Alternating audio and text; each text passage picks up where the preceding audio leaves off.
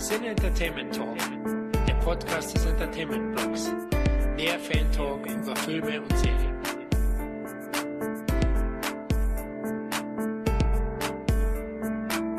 Hallo und herzlich willkommen zu einer weiteren Ausgabe des Cine Entertainment Talk. Nachdem wir bereits vergangenes Jahr bei den Alien Casts einen Predator Cast in Aussicht gestellt haben, war nun mit Erscheinen vom Predator Upgrade endlich die Zeit reif für den großen Franchise Cast, zu dem abgrundtief hässlichen Motherfucker. Ja, aber bevor wir uns in den Dschungel begeben, um über den ersten Jagdausflug des Rasterkillers zu plaudern, stelle ich erstmal das heutige Plaudertrio vor. Da ist einmal unser Berliner Mundfeuerwerk. Tom, ich habe noch nicht zu lange Bleistifte angespitzt. Ich grüße euch. Na, wie geht's dir, Tom? Oh, zurzeit ist so viel los, ich kann es gar nicht aufzählen. Neue Freunde, neue Wohnungssuche, neuer Job, Jobsuche, Fahrschule, Abi fängt bald an und äh, ganz viel Filme irgendwo dazwischen. Und äh, ja, aber für Predator, was soll man sagen, da gehe ich immer wieder zurück zu eurem Dschungel.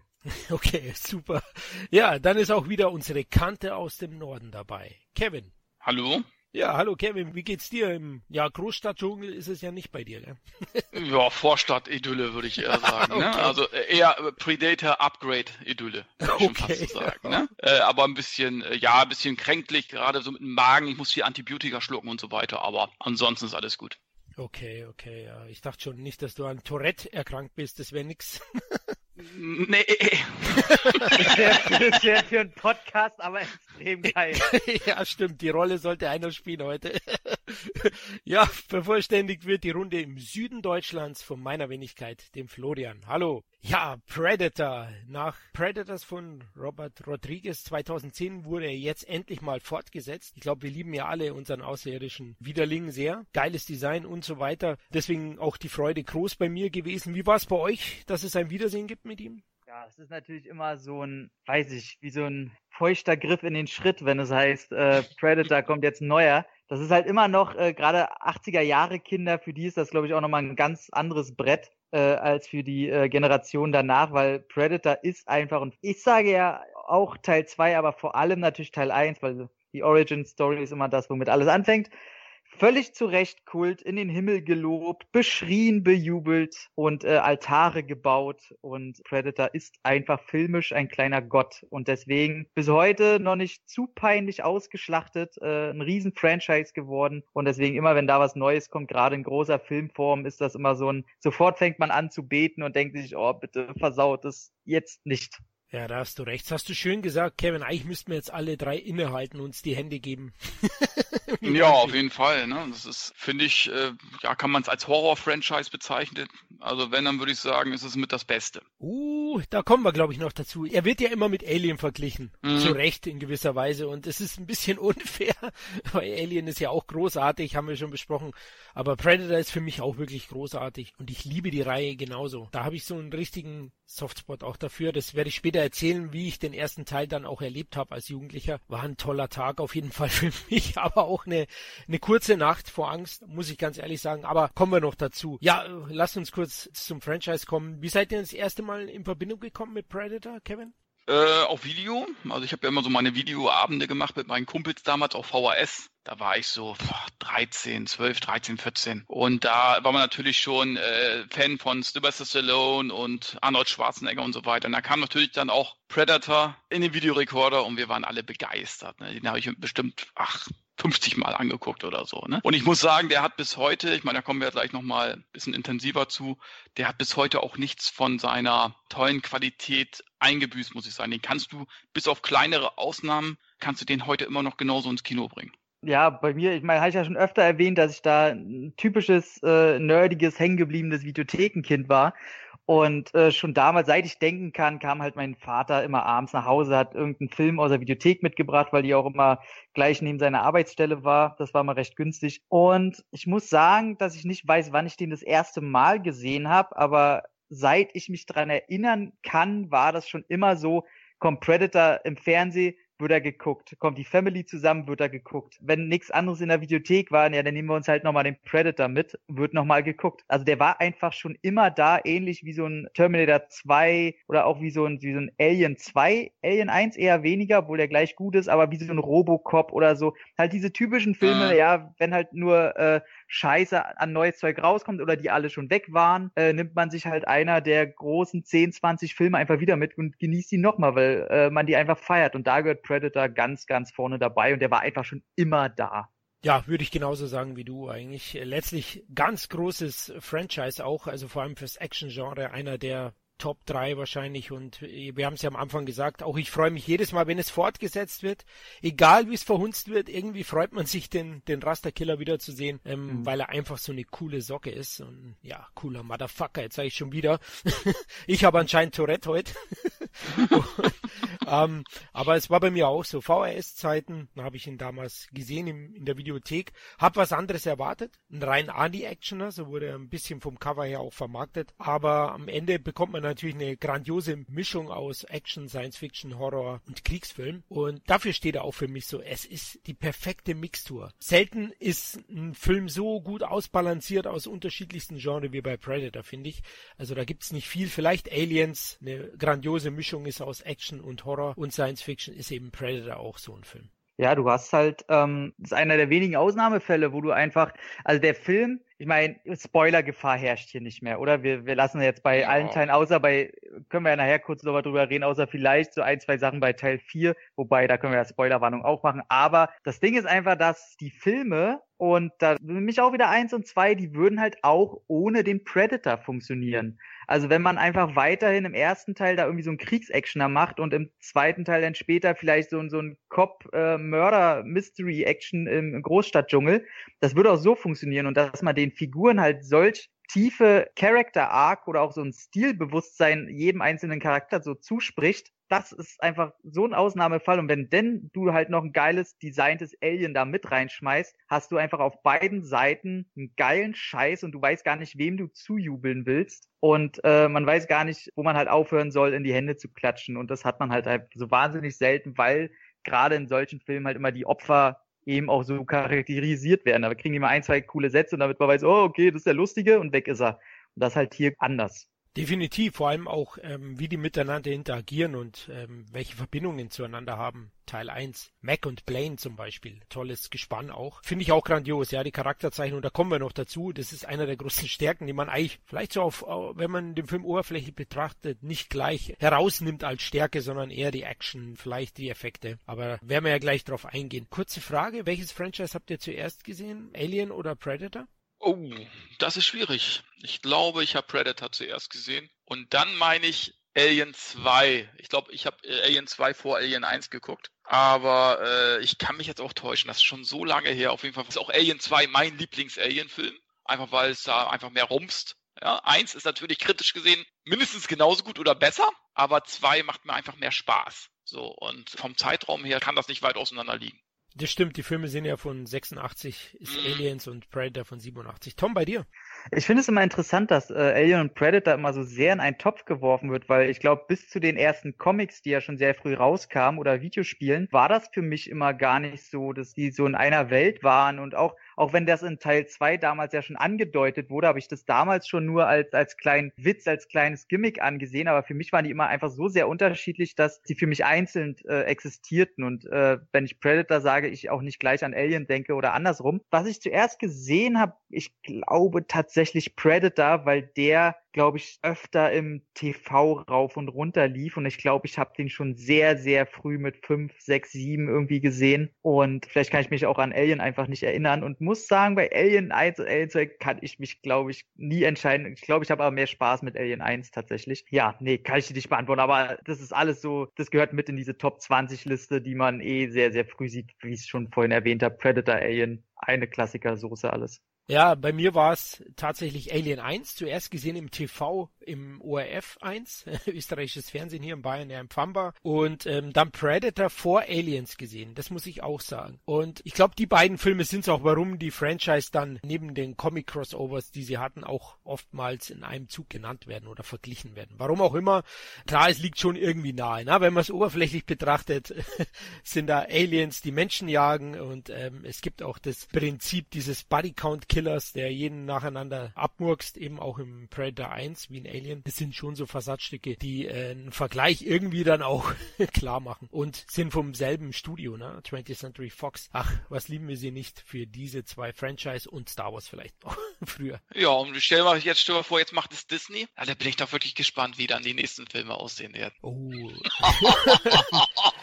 Kann man das kreuzen? Star Wars, Alien und Predator? Mal schauen. Haben die nicht auch Dingens, Independence Day? Das würde ich viel lieber sehen. Oh, okay. Oh, das kann gut sein. Ist auch Fox, ne? Ja, klar, ist auch Fox. Also die haben wirklich sehr, sehr viel. Was haben sie noch an, an großen Franchise? Stirb langsam. Stirb langsam, ja. John McClane auf einem Alien-Schiff. Oh, wäre das witzig. Also John McClane und Predator könntest du schon verbinden. Ja. Glaube ich tatsächlich, so irre das klingt. Ich, ich ärgere mich sowieso, dass äh, die Filmwelt sich sowas nicht viel öfter traut wie in der Comicwelt.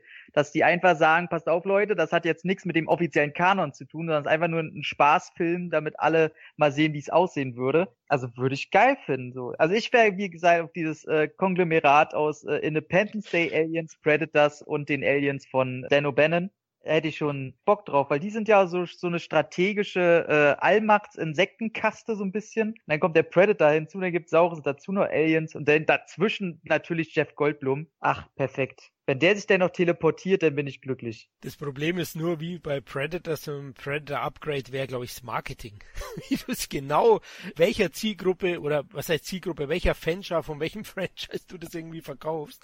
Das Ding wäre ab zwölf, da brauchen wir uns ja gar nichts vormachen. Ach so, okay. Alle Kinder, direkt vom Kindergarten werden sie abgeholt. Die Kids das geht natürlich. Rein. Dann kommt der Regisseur, der Produzent vorher zu Wort, bevor man bewegte Bilder sieht. Ja, wir reizen die FSK natürlich aus. Es wird der knallharteste FSK 12 Zwölf-Film, den ihr je gesehen habt mit eurer Lieblingsmonster und du denkst dir nur, ja, ja, Handfurz, du Arsch. äh, ist ja immer dasselbe. Ihr werdet danach nicht mehr so sein. Ihr braucht einen Psychologen, liebe Kids. Wir haben ja. dafür gesorgt. Ja, klar, aber weil du sagst, dass man sich so viel nicht traut dann wie in der Comicwelt, ja. Ich glaube, man muss halt mehr Zielgruppen bedienen und die Comic-Fans sind natürlich offener gegenüber solchen Crossovern als der Otto-Normal-Kinobesucher und den braucht man halt, um dann so hohe Budgets auch rechtfertigen zu können. Na, aber gut, guck dir mal die Crossover an, die es bisher gab in der Filmwelt, was die an Budget generiert haben wieder. Also sofern da immer das ein großes Ding wurde, viel Budget hintersteckt. Ich rede jetzt nicht von so einem AVP 2, wo sie, wo eh alles verloren war, sondern die, die großen hier, Freddy vs. Jason, AVP 1, so, die haben schon ihr gutes Geld gemacht. Deswegen verstand ich denn auch später nicht, dass sie da äh, nicht weitergemacht haben. Dass es halt nicht so ein Konzept wurde von wegen, ah, jetzt haben wir die Comicfilme ausgeschlachtet, jetzt kommen mal Crossover dran oder so. Aber gut, ich denke, dass wir hier visionär sind und äh, das demnächst kommen wird. Also ich kann es mir schon auch vorstellen. Jetzt vor allem klar, wenn wenn dann Studios fusionieren, da sind auch mehr Franchise bei einem Studio und es gibt keine rechte Streits. Das ist ja jetzt teilweise gewesen bei bei Ash versus Jason versus Michael Myers. Da ging das halt mhm. auch wegen den Rechten nicht wirklich. Ähm, aber jetzt ist es natürlich einfacher. Disney, Fox, da wird einiges kommen. Ich denke eher, da wird man vielleicht im Serienbereich auch die ein oder andere Marke auch verwursten. Es wird kommen, sie aktuell Star Wars, wobei die ersten Bilder oder das erste Bild sehr, sehr toll aussieht. Ja von Favros Serie. Da freue ich mich auf jeden Fall drauf, aber klar, ähm, da wird einiges kommen. Dann lasst uns losfeuern, oder? Ich sag mal Kontakt, Kevin. Teil 1, 1987 erschienen. Sag mal bitte was zu den Zahlen ein bisschen. Was hat er gekostet? Was hat er eingespielt? Oh, Predator 1, für die damaligen Verhältnisse, sage ich jetzt mal, äh, hat er recht viel eingespielt. Er hat fast 60 Millionen in Amerika eingespielt, 59,7 Millionen und äh, hat 15 Millionen auch nur gekostet. Also eigentlich ein Schnäppchen. Wahnsinn, und, ey. und weltweit hat er knapp 100 Millionen eingespielt. Aber ich sag mal, man darf die ganzen Videozahlen natürlich nicht vergessen. Ich will nicht wissen, was der in den Videotheken noch eingespielt hat und so weiter. Bis heute bis heute noch eingespielt hat. Ne? Das wird wahrscheinlich ein Vielfaches von dem gewesen sein bis jetzt. Ne? Von daher muss ich sagen, ist auch wirklich so einer der, vielleicht sogar der beste Schwarzenegger-Film, zumindest einer der drei besten Schwarzenegger-Filme. Uh, jetzt machen wir schon wieder Fass auf Kevin. Boah, Terminator ja. oder Predator. Was ist cooler, ja. Tom? äh, tatsächlich Predator. Weil ähm, oh. Predator der besser funktionierende Film ist. Ich hätte eher vielleicht gegengestellt Terminator 2 oder Predator. Da wäre die Frage eher nicht so einfach zu klären. Aber bin auch dafür. Predator 1, ganz ehrlich, ähm, ich weiß, ab dem Moment, wo ich schon ein bisschen reflektierter geguckt habe, ich meine, der Film ist so ein bisschen wie ein geil gemachtes Wrestling-Match. Äh, der Film fängt an, du hörst gleich du, du, du, du, du, du, man sieht Helikoptermaschinen, Militär kommt an, der Helikopter geht auf. Ich meine, der erste, ich glaube, ich weiß gar nicht, ist es Jesse Ventura, der da erstmal seinen Kautabak rausrotzt? Mhm. Äh, die steigen alle aus, die schmeißen da ihre, ihre Army-Bags so raus und du weißt, okay, das sind Typen, die sind cool, mit denen legst du dich nicht an, das sind alle, jeder für sich geile Kerle. Und dann siehst du halt Arnold Schwarzenegger mit seinen Boots nach oben, wie er sich erstmal seine dicke, fette Zigarre anzündet und er, er hat es nicht nötig, genauso wie die anderen auszusteigen, sondern er ganz in Ruhe, weil er ist der Obermacker dieser krassen Typen. Und das ist einfach so, das ist quasi die, die Inkarnation einer Marlboro-Werbung, nur noch mal eingeölt. Also mehr Männlichkeit, Machismo äh, geht halt einfach nicht. Und dann gleich danach die Szene mit Carl Weathers, wo die geilen Arme aufeinander knallen und die Arme sehen aus, als hätten sie da irgendwelche Hamster eingenäht. Äh, also, das ist einfach, nicht ohne Grund gibt's davon ein T-Shirt und du bist nach fünf Minuten findest du diese Welt und die Kerle als gerade, ich weiß nicht, als Kerle, als Mann, wobei ich auch sehr viele Frauen finde, die das alles genauso geil finden du bist einfach drin und dich interessiert nicht, ob da jetzt noch so ein Alien rumrennt. Du willst einfach, dass die ihre Sachen packen. Du hörst, ja, ja, da muss irgendjemand am Dschungel befreit werden. Interessiert dich alles nicht. Du willst einfach nur, dass sie ihre verfickten geilen Knarren auspacken und los geht's. Und dann gibt's Kontakt und äh, kein Pflänzchen steht mehr. Und das ist einfach wunderbar. Sowas will man sehen. Da hast du recht. Ja, übrigens, für mich der legendärste, geilste Handshake aller Zeiten. Ne? Also, Natürlich. Also so habe ich dann auch immer meine Kumpels begrüßt als äh, schmächtiger Zwölfjähriger. Hat doch jeder. Immer ja. den Namen genannt und dann bei mir zum Beispiel Philipp, du alter Penner. ja, genau. Definitiv, ja. Also ein grandioser Einstieg, gebe ich dir recht. Übrigens, die Zigarre, die Schwarzenegger raucht, war der erste CGI-Effekt in dem Film, weil aufgrund des Hubschraubers und dem Wind, mhm. den die Rotorblätter machen, hat es einfach nicht funktioniert, die Zigarre anzuzünden. Also kleiner genau. Fun-Fact am Rande. Kevin, ja, ein grandioser Einstieg, oder? Der Film ist auch grandios. Absolut. Wie es Tommy auch so schön gesagt hat, das sind ja alles epische Momente. Jede einzelne Figur wird top vorgestellt in meinen Augen. Das musst du aber auch machen, weil wenn dann später der Predator kommt sozusagen als Gegner, dann äh, sind Schwarzenegger und so weiter so, so weit etabliert, dass du von vornherein weißt, wenn den einer irgendwie besiegen kann, dann nur diese Kerle letzten Endes. Die werden ja gleich als super starke Heroes irgendwie etabliert in dem Film. Von vornherein schon, indem sie ja schon dieses Drogenkartell platt machen am Anfang. Das ist einfach ein cleverer Schachzug, damit du weißt, hey, dieses Team, das hat's echt drauf, ja? Du weißt von vornherein, dass das, das könnten würdige Gegner gegen den Predator nachher sein, sozusagen, ne? Aber das Problem ist eben halt, dass der Predator so stark ist, dass er quasi letzten Endes gar kein Problem hat, die meisten Leute dieses Teams platt zu machen. Das ist ja dann umso erschreckender eigentlich für den Zuschauer. Ne? Wenn du sagst, scheiße, die sind so stark, ey, die sind doch einfach top, die Leute. Und dann merkst du halt, einer nach dem anderen geht da äh, irgendwie drauf und nur der Ani bleibt über, ja, um es mit dem aufzunehmen.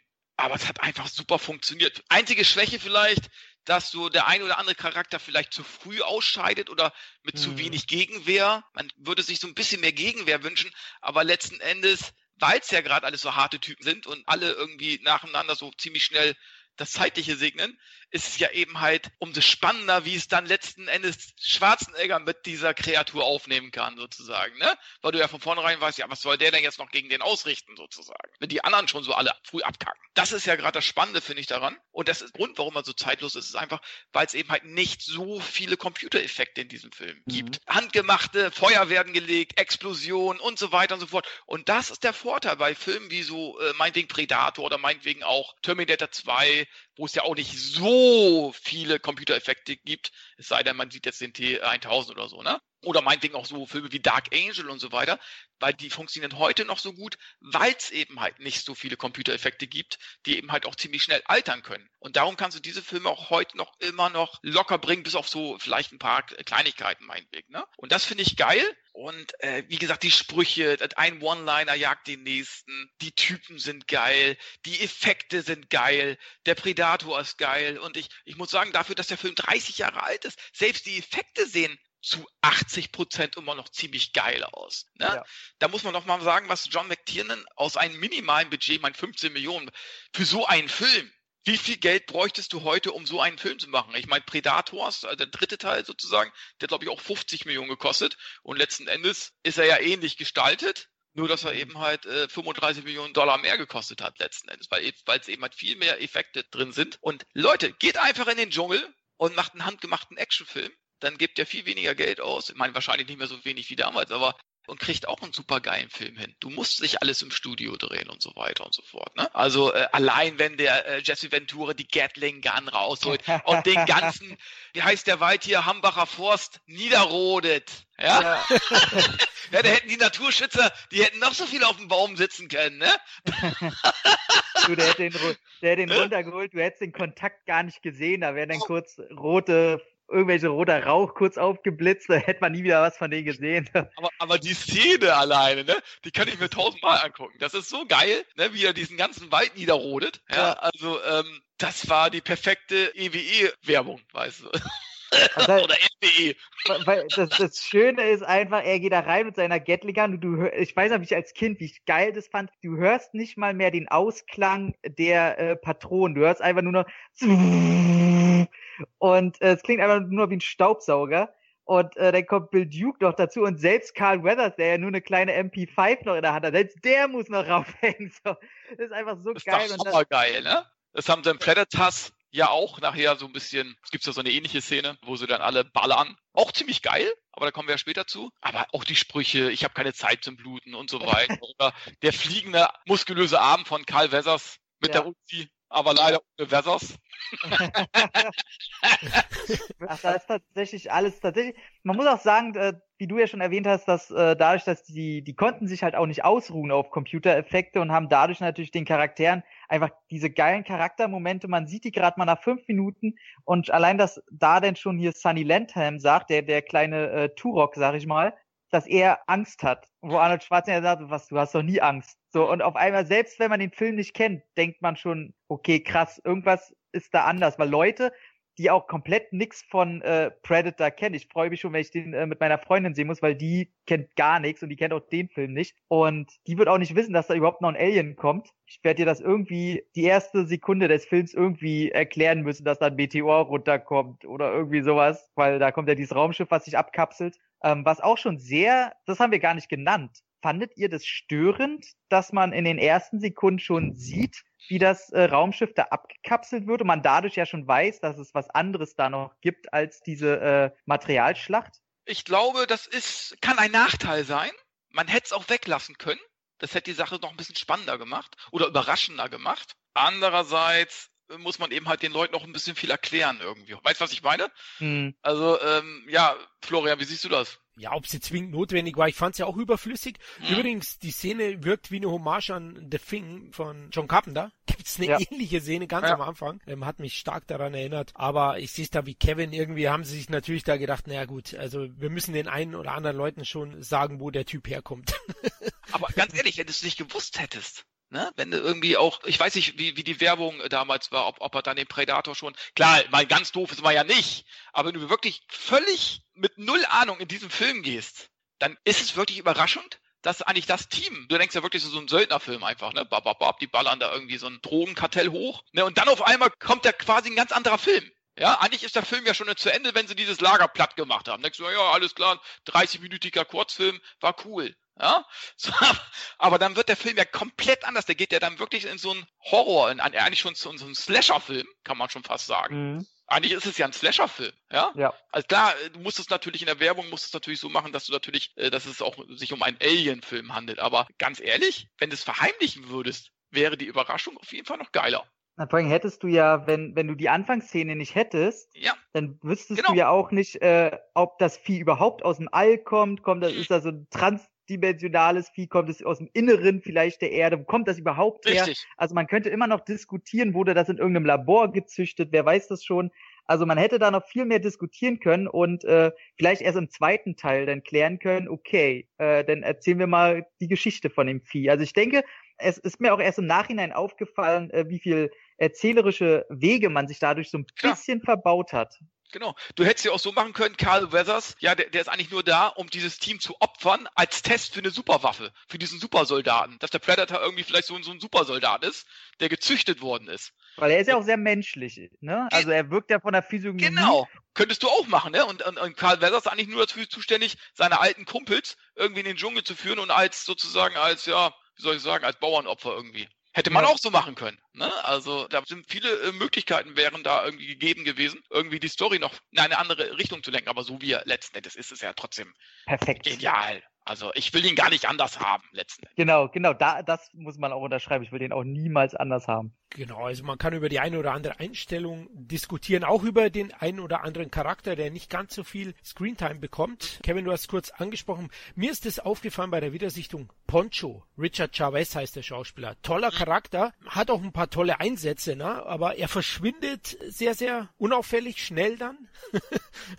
und äh, bekommt auch ein bisschen wenig Screentime, obwohl er einer der Figuren ist, die doch mit am längsten an Hannis Seite kämpfen. Ist es der, der den Baumstamm knutscht? Genau richtig, ja. Das ist der. Aha. Und äh, da finde ich auch, man sieht halt vorher wenig von ihm. Ne? Also klar, immer wieder in Aufnahmen, aber ich, ich weiß gar nicht, wie viele Sätze er wirklich hat. Ne? Also da fand ich es ein bisschen äh, schade. Hawkins, ja, wir wissen alle, Shane Blake ist das. Und mhm. äh, der wurde ja auch von Joel Silver ans Set gebracht, auch äh, praktisch die Rolle gegeben, um so ein bisschen am Skript zu arbeiten oder an den One-Linern. Und da hat er natürlich große Arbeit geleistet und jeder, der mittlerweile Shane Black durch seine vielfachen Drehbücher kennt, weiß, welche Sprüche von ihm sind. Ne? Zum Beispiel der Spruch im Hubschrauber, den er selbst, äh, den er selbst erzählt, oder eben auch klar das mit dem Bluten und so. Das ist von Shane Blake, da hat er großartige Arbeit geleistet. Blake widerspricht ja immer, dass er da war, um John McTiernan zu überwachen, sondern eben er sollte Skriptdoktor etwas sein. John McTiernan, kommen wir gleich zu ihm, zum Regisseur. Der Mann hatte davor ja nur einen großen Film gemacht oder größeren Film, No Mates, ein Horrorfilm mit Pierce Brosnan, der noch nicht mhm. einmal ein großer Erfolg war. Ja, ich glaube in Deutschland sowieso nur auf Video gelaufen. Und dann bekommt er so ein Projekt und liefert so einen grandiosen Film ab, denn inszenatorisch ist der Film erstklassig. McTiernan mittlerweile schon eine Genre-Ikone, kann man sagen. Ich meine, wie viele gute Filme er abgeliefert hat. Es ist der Mann, der auch John McClane ins Nakatomi Plaza geschickt hat Baldwin war auf der Jagd nach dem Roten Oktober und so weiter, alles von McTiernan. Mhm. Und mit Predator hat er eine großartige Leistung abgeliefert. Absolut, ne? Ja, auch mit Stirb langsam und so weiter, auch nicht viel Budget. Stirb langsam ja. eins. Und selbst den kannst du theoretisch heute noch genauso ins Kino bringen. Ja. Der ist nicht gealtert, einfach letzten Endes. Und das musst du erstmal hinkriegen. Und eigentlich schade, dass es dann, äh, dass sie dann eben halt dann doch zu Filmen nachher greifen, die dann eben halt auch sehr effektlastig sind sozusagen. Hat er auch McTiernan nachher auch so ein, zwei Filme gehabt, wo ich sage, es war eigentlich gar nicht vom Vorteil für ihn sozusagen. Ne? Aber er hat zum Beispiel auch der 13. Krieger gemacht, der war auch großartig. Äh, liebe ich. Ne? Aber der war natürlich auch ein bisschen teurer. Ne? ja. Aber auch Billy Duke finde ich geil. Das ist ja auch wieder so ein Typ, wo du sagst, was kann den denn schon äh, anhaben? Und der zittert nachher wie Espenlaub, als er das erste Mal den Predator sieht. Das ist gerade das Geile daran, dass solche Typen, dass die ihren Meister gefunden haben irgendwo. Ja. ja. Und äh, das macht das Ganze irgendwie aus. Dann die harten Typen, die dann irgendwie ihren Meister finden in, in dem Predator, der einfach viel stärker ist als alle anderen zusammen irgendwo. Und äh, dann eben halt noch das Duell dann nachher am Ende Schwarzenegger gegen den Predator. Und, und Schwarzenegger, der eben halt auch intelligent vorgehen muss und nicht einfach mit Waffengewalt, weil so ist dem nicht Herr zu werden sozusagen. Und das finde ich eben halt das Geile daran. Das Geile ist auch, dass du halt erst nach und nach, übrigens müssen wir von John McTiernan natürlich noch den meisterhaften Rollerball erwähnen, den oh, er gemacht hat. Aua, aua. nee, aber das Geile bei Predator ist halt auch, dass du nach und nach immer diese Einschübe des äh, Predators selber zu sehen bekommst. Du weißt ja erstmal nichts über das Vieh, und wirklich jede Einstellung von dem Vieh zeigt immer ein bisschen mehr, okay, was hat er eigentlich vor? Was macht er da überhaupt? Wie agiert er? Und jede Kleinigkeit, man hängt an diesem Screen, ob das ist, ob er da irgendwas an seinem äh, Armband da, an diesem Teil da irgendwas eingibt oder ob er da halt wem die Wirbelsäule rausreißt, wo du noch gar nicht weißt, okay, warum und wie überhaupt und warum agiert er mit diesen Knochen so liebevoll und was ist denn da überhaupt los? Und also das fand ich alles so man war daran interessiert, wie eine Welt, die man entdeckt. Man will selber dieses Vieh entdecken und man, die zeigen vor allen Dingen nicht zu viel. Absolut. Genau, richtig, ja. Ja, im Gegensatz zu Alien setzt Predator schon mehr auf Feuergefechte und Explosionen. Das muss man sagen, jetzt so Alien 1. Ja, klar. Und ähm, ist als klarer Actionfilm auch zu sehen. Ich sehe ihn auch mehr als Actionfilm als als Horror- oder Sci-Fi-Film. Sci-Fi ist ja eigentlich nur ein kleiner Einschlag. Der Predator, ihr habt es ja gesagt, der ist schon sehr, sehr menschlich. Auch seine Motivation, Trophäensammler, da sieht man ja den Jäger. Das ist schon alles sehr, sehr menschlich letztlich. Trotzdem muss ich sagen, war ich ein bisschen verwirrt als Jugendlicher, wo ich den Film das erste Mal gesehen habe. Ich habe es zu Beginn Beginn gesagt, es war halt so, ja, für mich ein Actionknaller, da geht's ab, geil, Ani, rotzt rum, wie beim City High, der ein Jahr zuvor da war, Schrottplatz. der Film ist nicht ganz so gelungen, aber am Schrottplatz lässt das echt krachen. Und ähm, am Ende dreht ja der Film, wie der Kevin es gesagt hat, nach der Befreiung der Geiseln, naja gut, es ist keine Geisel übrig gewesen, aber die letzte hat noch einen Kopfschuss gekriegt, ne? Mit dem russischen Spruch, äh, glaube ich, war das dieser Berater, genau. Und danach entwickelt sich der Film dann mehr zum zum Horrorfilm, zum Alien-Film letztlich im Dschungel in dieser bedrohlichen Atmosphäre und da war ich echt verängstigt. Also ich muss echt sagen, mit so 12, 13, was ich war, ich hatte schon den einen oder anderen Film gesehen, aber Predator hat mich nicht mehr so wirklich losgelassen, weil das sehr intensiv ist, vor allem dann das letzte Drittel mit Arnie und ihm allein, das ist ja sehr, sehr düster und der Predator, den man ja lange nicht wirklich sieht, ist auch eine Stärke vom, vom ersten Teil. Immer wieder mal kriegt man nur so Kleinigkeiten, so Ausschnitten von seinem Fuß, von seiner Hand, wie er seine Trophäen streichelt. und ähm, wird dadurch für mich auch wirklich zu so einer Unbekannten, vor der ich Angst hatte damals. Die Erwartungshaltung war halt auch ein bisschen anders zu Beginn. Film erinnert mich auch ein bisschen an den späteren Tarantino-Rodriguez-Film From Dust Till Dawn. Der hatte auch so eine klare Wendung. mhm. Und ähm, das ist hier genauso meisterhaft gelungen im Predator und ist großartig. Er hatte die Vorteile eigentlich alle gesagt. Der Score von Alan Silvestri, ah, geil. legendär. Also wenn ja. ich jemals irgendwo hinmarschieren müsste, dann mit der Musik. Aber das finde ich auch geil, dass die sich auch durch die komplette Reihe mhm. zieht. Das finde ich gut. Ja. Das haben die wirklich gut gemacht. Und das sollen die auch wirklich so, auch so beibehalten. Genau, auch dieses Retro-Feeling dann, was der Film ja. auch, auch der neue hat. Das finde ich auch super. Nicht es dann groß verändern oder ganz um, umschwingen auf eine andere Melodie. Die ist nämlich erstklassig und zeitlos. Äh, die Figuren sind toll, die Schauspieler. Sonny Lantham, gut, der redet auch nicht so viel wie, wie Poncho, den ich vorhin erwähnt habe, aber der hat da noch ein bisschen mehr Charisma. Ne? Also jeder, der 48 Stunden 1 kennt, kennt ihn wahrscheinlich auch von da. Da finde ich auch seinen Abgang okay kann man ähm, so machen, dass man jetzt nicht den Kampf zeigen muss. Weil er stellt sich ja mit dem Messer nachher auf diesen Baumstumpf sozusagen und opfert sich sozusagen für sein Team. Ne? Man hört ihn ja nur schreien. Einerseits eine gute Sache, andererseits hätte ich schon so einen kleinen Kampf gerne gesehen, aber das haben sie ja dann in Predators sozusagen nachgeholt, indem dieser Yakuza-Boss, glaube ich, sich mit so einem Samurai-Schwert gegen einen der Prädatoren stellt. Das haben sie ja letzten Endes ist auch die gleiche Szene. Ja. Ne? Ähm, da haben sie es äh, nachgeholt eigentlich. Aber es ist natürlich mit dem Schrei macht das Ganze natürlich auch ein bisschen intensiver. Man muss, man muss ja nicht alles zeigen. Ne? Richtig, und ich finde auch die Beziehungen zwischen den Figuren klasse. Ich hatte es erwähnt, Mac und Blaine zum Beispiel, also Bill Duke und Jesse Ventura, der Wrestler, äh, haben eine schöne Verbindung zueinander. Ja in deren Momente sieht man auch die Bezüge, die McTiernan zum Vietnamkrieg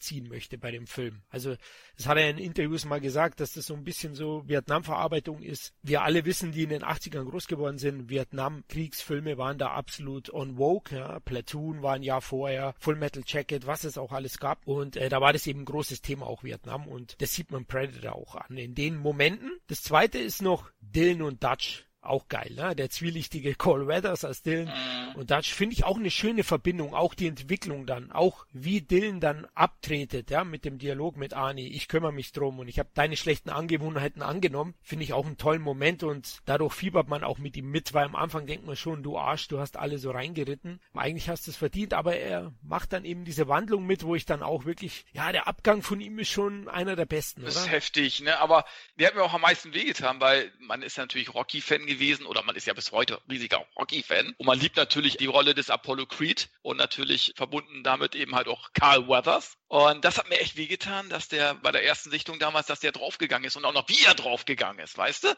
Also für mich hatte Carl Weathers zu der Zeit eigentlich fast denselben Stellenwert wie Arnold Schwarzenegger sozusagen. Man kannte ihn halt aus den Rocky-Filmen irgendwo, ne? Und da hätte ich mir echt gewünscht, aber auch als Fanboy, dass der natürlich irgendwie bis zum Ende irgendwie durchhält und noch ein bisschen mehr Gegenwehr gegenüber dem Predator irgendwie hat. Aber gut, äh, für den Film selber ist es natürlich passend gewesen. Auch der Zeitpunkt, wie er austritt und wann er austritt. Das war schon in Ordnung. Aber ich als Fan hätte ihn gerne länger gesehen in dem Film. Ich fände es auch mal interessant, so den heutigen Cast in die Zeitmaschine stecken und mit den Jungs ans Set zu bringen, weil das Testosteron, ich weiß nicht, was ja. Sonny Landham da haben sie mhm. damals schon gesagt, der muss ein Psycho gewesen sein. Was hätte der mit den heutigen Schauspielern gemacht? Ich weiß es nicht, aber also das waren schon echte Viecher, die Jungs. Also und ähm, das macht der Film ja auch gut. Hast du, glaube ich, auch Kevin erwähnt. Eben am Anfang sieht man deren Überlegenheit, ja, wie sie das ja. Camp platt machen. Eine grandiose Actionsequenz. Ah, geil. Fand ich auch geil, wie Arnie den Sprengsatz in den LKW da tut und den dann anhebt. Grandios gemacht, auch vom Schnitt her, von den Effekten, von den Kills. Unglaublich geil geile Szene und da sieht man deren Überlegenheit und deswegen ist es wahrscheinlich schon ein richtiger Move gewesen, den ersten oder zweiten sehr, sehr schnell killen zu lassen, ohne große Gegenwehr, dass man sieht, der ist genau. euch noch viel mehr überlegen. Ja. Richtig, genau. Und das ist ein cleverer Schachzug gewesen, finde ich. Genau, ja. dann, du hast ja gesagt, auch mit Lanthams Figur, Billy hieß er, glaube ich, dass er sagt, ich habe Angst und wenn man dem Typen ins Gesicht schaut, ja, der schmiert sein Butterbrot mit der Machete, ähm, da, da, da weiß man, oh Gott, jetzt ist die Kacke am Dampfen. Also grandios, wirklich die Figuren perfekt. Wollen wir noch kurz zu die Effekte kommen, Tom? Stan Winston, eine Legende, ne?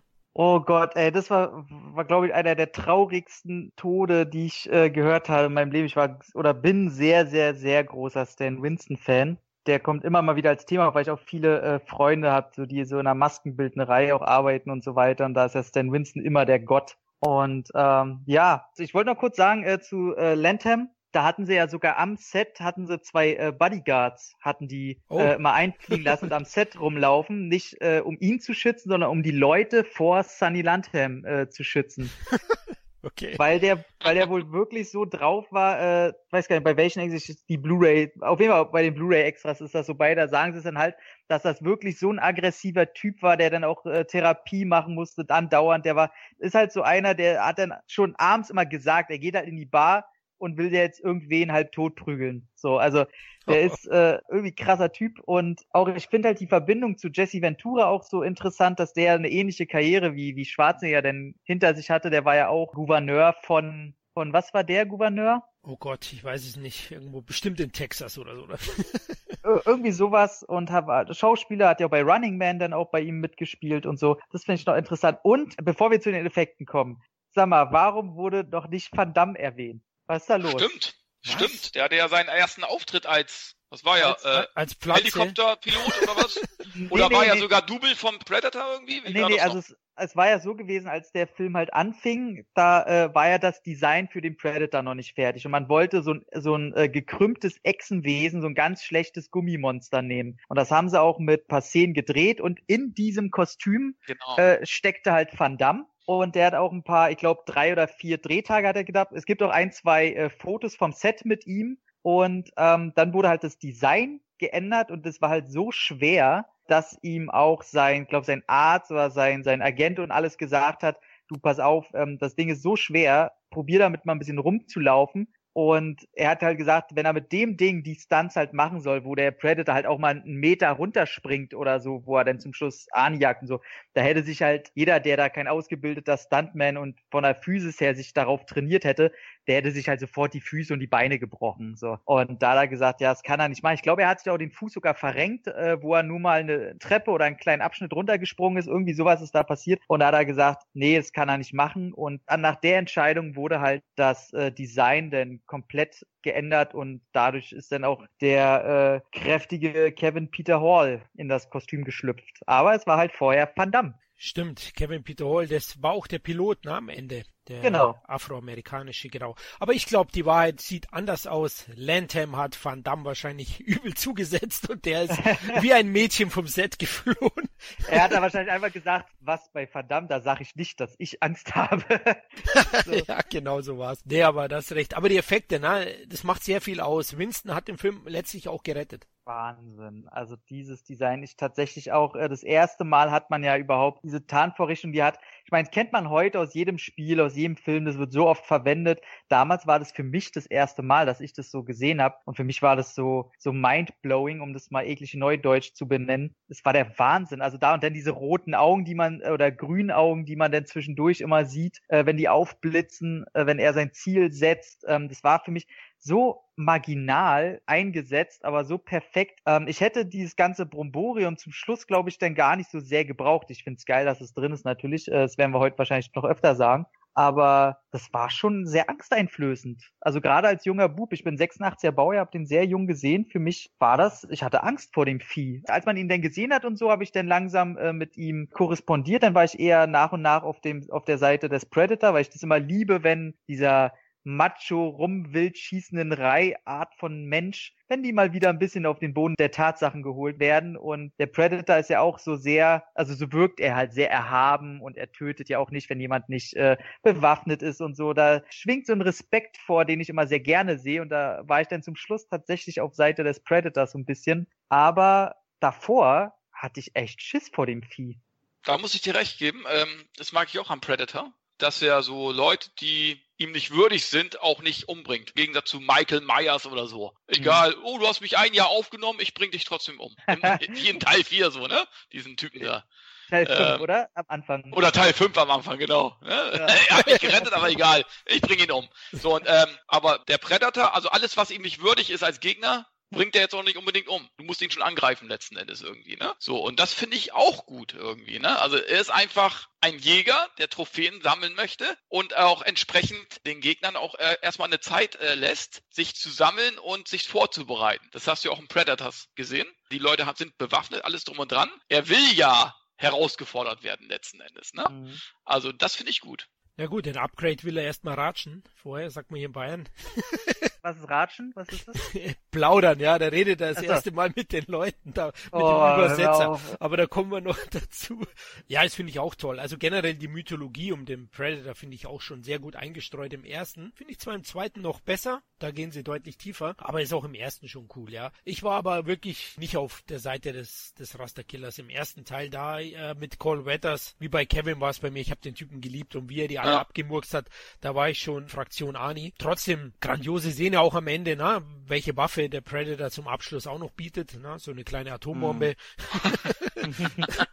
also auch ziemlich heftig und ein toller Abschluss am Ende. Auch Anis Dialog dann, ne, wie ich zu Beginn gesagt habe, du ugly motherfucker, ne? Im Original. Ja. Grandios. Also der erste Teil, ich glaube, wir brauchen gar nicht mehr so viel sagen. Ein Meisterwerk, ein Genre-Meisterwerk, was man gesehen haben muss. Und ihr lieben Hörer habt ihn bestimmt alle schon gesehen, wahrscheinlich schon hundertfach. Ich finde auch cool, so am Ende, Ani wird ja dann weggeflogen mit einem Helikopter und ist total traumatisiert. Und ich glaube, so mhm. sind, das war auch vielleicht so ein Verweis auch wieder von McTiernan, wie traumatisiert die Soldaten aus Vietnam gekommen sind. Ja, ich denke auch. Also, die haben ja auch die Hölle im Dschungel erlebt.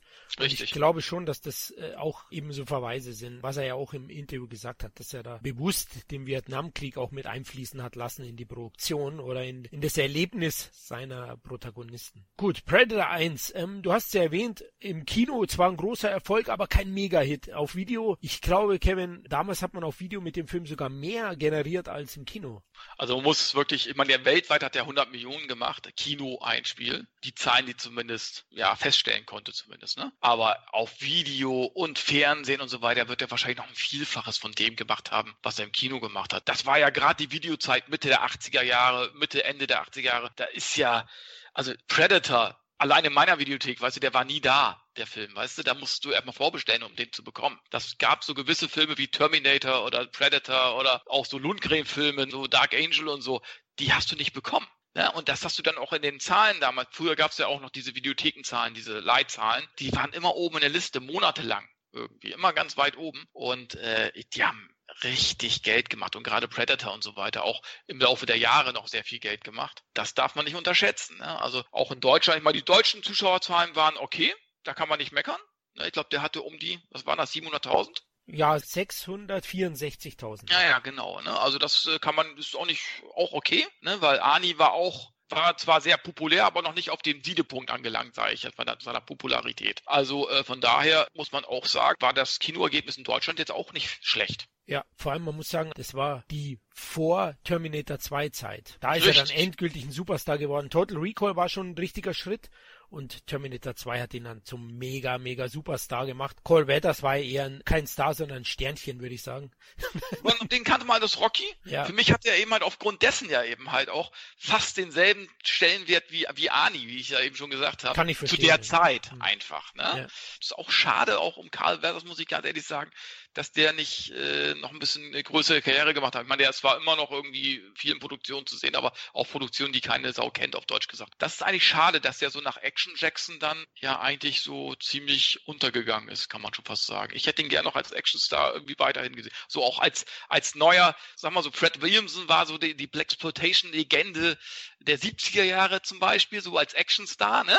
Und ich hätte den so gerne in den 80ern und vielleicht noch Anfang der 90er so als Action-Ikone oder schwarze Action-Ikone gesehen. Und eigentlich sehr, sehr schade eigentlich um ihn. Ja, das ist schon schade. Aber der Film eben war ein riesiger Erfolg und umso verwunderlicher ja. war es eigentlich, dass 20th Century Fox anfänglich gar nicht so ein großes Interesse hatte, den Film fortzusetzen. Erst als, als die Comic-Serie auch ein großer Erfolg wurde, hat Joel Silver, der Produzent von Predator, es geschafft, dem Studio das Potenzial des Franchises nahezubringen und dann gab es auch grünes Licht für die Fortsetzung, die 1990 in Amerika erschienen ist und auch produziert wurde, mit einem deutlich höheren Budget, 35 Millionen Dollar, also da hat man schon draufgelegt. Das haben wir, glaube ich, im Underrated 8 90 Jahre Action Podcast gesagt, dass in den 90ern die Budgets dann exorbitant gestiegen sind, von Jahr zu Jahr. Terminator 2, na, 91 hatte dann eben schon 100 Millionen und das ist dem Film vielleicht auch ein bisschen zum Verhängnis geworden vom Einspiel her, dass er so teuer war, weil in den USA, Kevin hat Predator 2 nicht wirklich schwarze Zahlen geschrieben. Nee, er hat 30 Millionen eingespielt, weltweit 57 Millionen, erfasste Zahlen. Ne? Also ich glaube, weltweit ist da mehr zusammengekommen. Ja, ist natürlich, ich will jetzt nicht unbedingt sagen im Vergleich zum ersten Film, sondern im Anbetracht des großen Budgets natürlich eine Enttäuschung gewesen. Das mag aber auch wieder an der Erwartungshaltung gelegen haben. Arnie spielte nicht mit und so weiter. Dann hast du Danny Glover, das ist jetzt nicht unbedingt der große Actionstar, obwohl ich seine Besetzung richtig gut finde, im Nachhinein, aber du hast natürlich dann so mit so, keine Ahnung, du wolltest auf jeden Fall Schwarzenegger in der Fortsetzung haben und so weiter. Ich glaube, es spielt eben halt auch eine große Rolle, die relativ unbekannte Besetzung, dass der Film nicht so gut angenommen worden ist und das natürlich zu Unrecht. Ja, Tom, aus diesem Grund ist es auch länger dann ruhig gewesen nach, nach Predator 2, zumindest in der Filmwelt. Ja, Im Videospiel- und Comicwelt ging es ja weiter. Ja, es ist halt genau diese Erwartungshaltung vom Kinopublikum, die schon angesprochen wurde. Du hast halt die, die Comic- und Spielwelt ist halt dankbarer, was so Kreaturen Worldbuilding angeht. Also da war es eher so, dass ich das Gefühl habe, okay, die feiern die Kreatur und die Kinowelt wollte aber halt wirklich, kann man auch äh, nicht zu böse sein. Damals war Arnie halt der große Star, vielleicht heute wie im Ansatz The Rock. Und die wollten einfach damals Schwarzenegger sehen. Das war ein Schwarzenegger-Film mit einem coolen Alien. Und dass der dann halt nicht dabei war, ich kann es schon so ein bisschen verstehen. Was ich allerdings nicht verstehe, und das merkt man ja heute noch, dass der zweite Teil schon anfängt, äh, die Gemüter so ein bisschen zu erhitzen und da die Meinungen ein bisschen zwiegespalten sind, kann ich bis heute absolut nicht verstehen. Ich habe den damals, ich glaube, fast in einem Zug mit Teil 1 gesehen. Und äh, um schon mal das Fazit vorwegzunehmen, für mich ist der fast so geil wie Teil 1 und habe erst äh, später durch, wie gesagt, Internet und man beschäftigt sich mit den ganzen Forenmeinungen und so weiter, erst da mitbekommen. Ich habe immer angenommen, weil ich kenne halt auch zwei, drei Leute, mit denen ich mich halt so äh, so sehr mit dem Thema beschäftige, wo ich auch weiß, ey, die feiern den genauso. Deswegen hatte ich den immer so auch aufgenommen, wie, ach, der kommt genauso gut an. Aber im Nachhinein kriegt man ja mit, nee, es gibt halt auch ganz, ganz viele Leute, die den nur mittelmäßig finden, wenn nicht sogar äh, schlecht, was ich immer schon ein bisschen sehr unreflektiert finde. Aber ja, so ist es halt leider. Das kann ich auch null nachvollziehen. Also da sind wir auf jeden Fall in einem Kampfteam, wir beide. Oder ich glaube, wir drei sogar, wenn ich Kevin äh, ja. schätze ihn auch sehr. Ne? Also das kann ich auch nicht nachvollziehen. Aber da kommen wir gleich noch zu den Punkten, warum das vielleicht sein könnte. Es gibt schon die eine oder andere Sache, die ich nicht ganz rund finde. Aber insgesamt ist der Film ein Actionbrett vor dem Herrn und sicherlich einer der stärksten 90er Jahre Actionfilme, handwerklich auf jeden Fall, die es überhaupt gibt. Ja? Und auch noch der alten Schule. Ne? Der, der hat schon noch den Geist äh, ja. der 80er Jahre drin. Äh, klar, 90 ist ja auch noch nicht so weit weg gewesen. Kurz zur Besetzung, ich finde es auch einer der Punkte, warum der Film wahrscheinlich kein so großer Erfolg geworden ist, ist schon Arnold Schwarzenegger. Damals war schon üblich in Fortsetzungen, dass man den Cast dann mitnimmt und das glaube ich auch hat viele verwirrt einfach. Und Danny Glover war sicherlich auch eine Entscheidung, die am Ende richtig war aus meiner Sicht auch, aber die polarisiert hat, denn selbst viele Branchenkenner konnten das nicht ganz nachvollziehen und waren verwundert. Es waren ja doch ganz andere im Gespräch, zum Beispiel 20th Century Fox wollte unbedingt Steven Seagal haben, da der gerade der Shootingstar war, also zuvor mit ah. Nico und Hard to Kill. ähm, oh, zum geil, Glück hat sich der Regisseur, der John McTiernan ersetzt hat, John McTiernan war auch im Gespräch, hat aber aufgrund der Story und der zu gering gebotenen Gage abgesagt. Äh, Stephen Hopkins, der hat eben McTiernan ersetzt, der hat Steven Seagal kategorisch abgelehnt. Der andere war Patrick Swayze, äh, der groß im Gespräch war. Da war es mhm. nicht so, dass äh, Hopkins abgesagt hat, sondern äh, Swayze hat sich bei den Dreharbeiten zu Roadhouse verletzt, am Knie schwer und konnte dann auch keine weiteren Actionrollen annehmen. Also er war zu dem Zeitpunkt einmal im, bei Predator 2 im Gespräch und hatte im Vorvertrag für Tango und Cash ja, als Cash, also Kurt Russells Rolle, musste beide absagen und hat dann Ghost gedreht. Auch keine schlechte Entscheidung für seine Karriere Karriere am Ende war sein größter Hit. Aber zu dem Zeitpunkt, wo Swayze eben noch stark im Gespräch war, war die Story eine ganz andere. Also da hat man das noch alles geändert letztlich. Am Ende fiel eben die Entscheidung auf Danny Glover. Produzent Joel Silver kannte den Mann ja. Er ist nämlich auch der Produzent von Lethal Weapon und hat sich dann auf ihn stark gemacht und die Entscheidung, wie ich schon erwähnt habe, fand ich toll. Also generell die Besetzung, was sagt ihr? Ja, äh, ich finde ja die Besetzung trotzdem gut mit, wie heißt er, Gary Busey, Gary Busey, hm. Die Fresse findet man immer gut. Und eben halt auch Danny Glover, aber auch äh, sämtliche andere Co-Stars finde ich gut gewählt. Und eben halt auch die Kulisse. Du hast jetzt nicht mehr den Dschungel irgendwie im Urwald, sondern den Großstadtdschungel. Da sind sie eben halt auch mal andere Wege gegangen. Die haben nicht einfach eine platte Fortsetzung gemacht, sondern haben gesagt, hey, jetzt lassen wir den Predator mal in der Großstadt wüten und dann nicht nur einen von denen. Ich finde, was, was das angeht, haben die ja eigentlich alles richtig gemacht für die Fortsetzung. Du hast wirklich auch mal was Neues serviert bekommen. Zwar nicht mit dem großen Actionstar in der Hauptrolle, aber letzten Endes finde ich in dem Film das auch nicht wichtig gewesen eigentlich. Eigentlich ist so die Kulisse der große Star des Films und eben halt, dass auch mal die ganz normale Polizei eben halt sich gegen diesen Predator zur Wehr setzen muss. Das ist auch ein ganz interessanter Aspekt. Und ich finde, was das angeht, haben die, finde ich, alles richtig gemacht für so eine Fortsetzung. Und darum sehe ich das genauso auch wie ihr beide. Der ist für mich ziemlich nah dran an dem ersten Film. Ja, vorhin, du hast halt, also die Schauspieler, man muss natürlich Bill Paxton noch erwähnen. Bill Paxton, ja klar. Also, ähm, das habe ich auch alles nie verstanden. Ich fand es schon damals, ich mag das ja auch, wenn man komplett neue Wege geht. So nimmt die Hauptfigur ja. und haut das in ein komplett neues Setting und macht nicht wieder dieselbe Scheiße.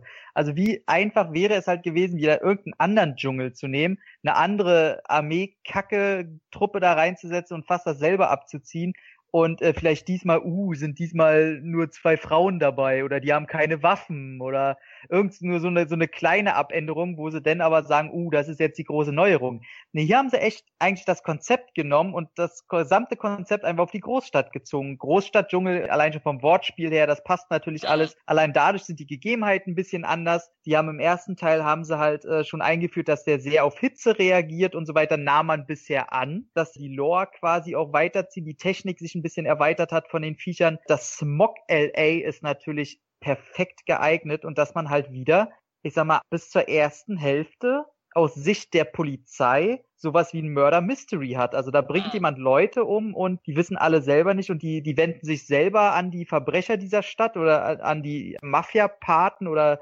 Voodoo-Paten, wie auch immer, die da halt das alles so ein bisschen äh, in der Hand haben, was Verbrechen angeht, wenden sich sogar an die, weil die nicht weiter wissen. Deswegen verstehe ich auch nicht, Danny Glover ist als Gegenentwurf zu äh, Arnold Schwarzenegger, fand ich perfekt. Eben nicht der Muskelprotz, sondern einfach nur ein harter Typ, der, äh, naja, schon am Rande des zu alt für den Scheiß Alters ist, aber immer noch gut reinhauen kann fand ich alles perfekt. Die Technik vom Predator, was sie denn zeigen, äh, was halt viel mehr langsam auf den, auf die Charakteristika des wirklichen Jägers, der sich halt für jede Situation bestimmte Techniken und Waffen und weiß ich nicht, ein paar Gimmicks zur Hand hat, das war alles geil. Also ich verstehe es nicht. Allein die Schießerei am Anfang, der Drogenkrieg auf der Straße, ja. wenn du siehst, wie da die, die Bullen in Zeitlupe, äh, Entschuldigung, die Polizisten in Zeitlupe da äh, im Feuerball auf den VW Käfer da knallen und das tut alles weh und er sich die die äh, äh, schutzsichere Weste da um in sein Auto klemmt und dann sich raushängt und er weiß, ey, Danny Glover ohne Scheiß, geile Type, geile Schießereien, das Ding ist brutal genug. Du hast Gary Busey, wo du denkst, ja, der ist aber auch nicht mehr so weit entfernt von den Kiefern des Predators mit seiner Fresse.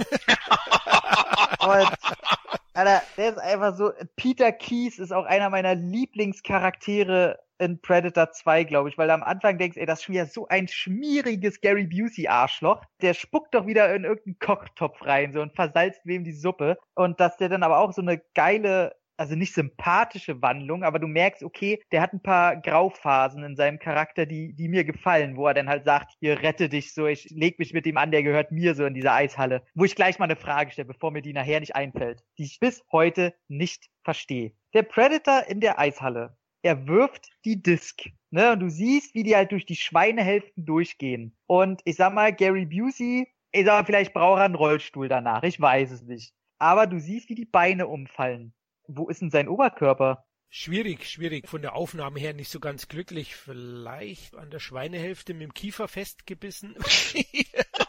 Keine Ahnung.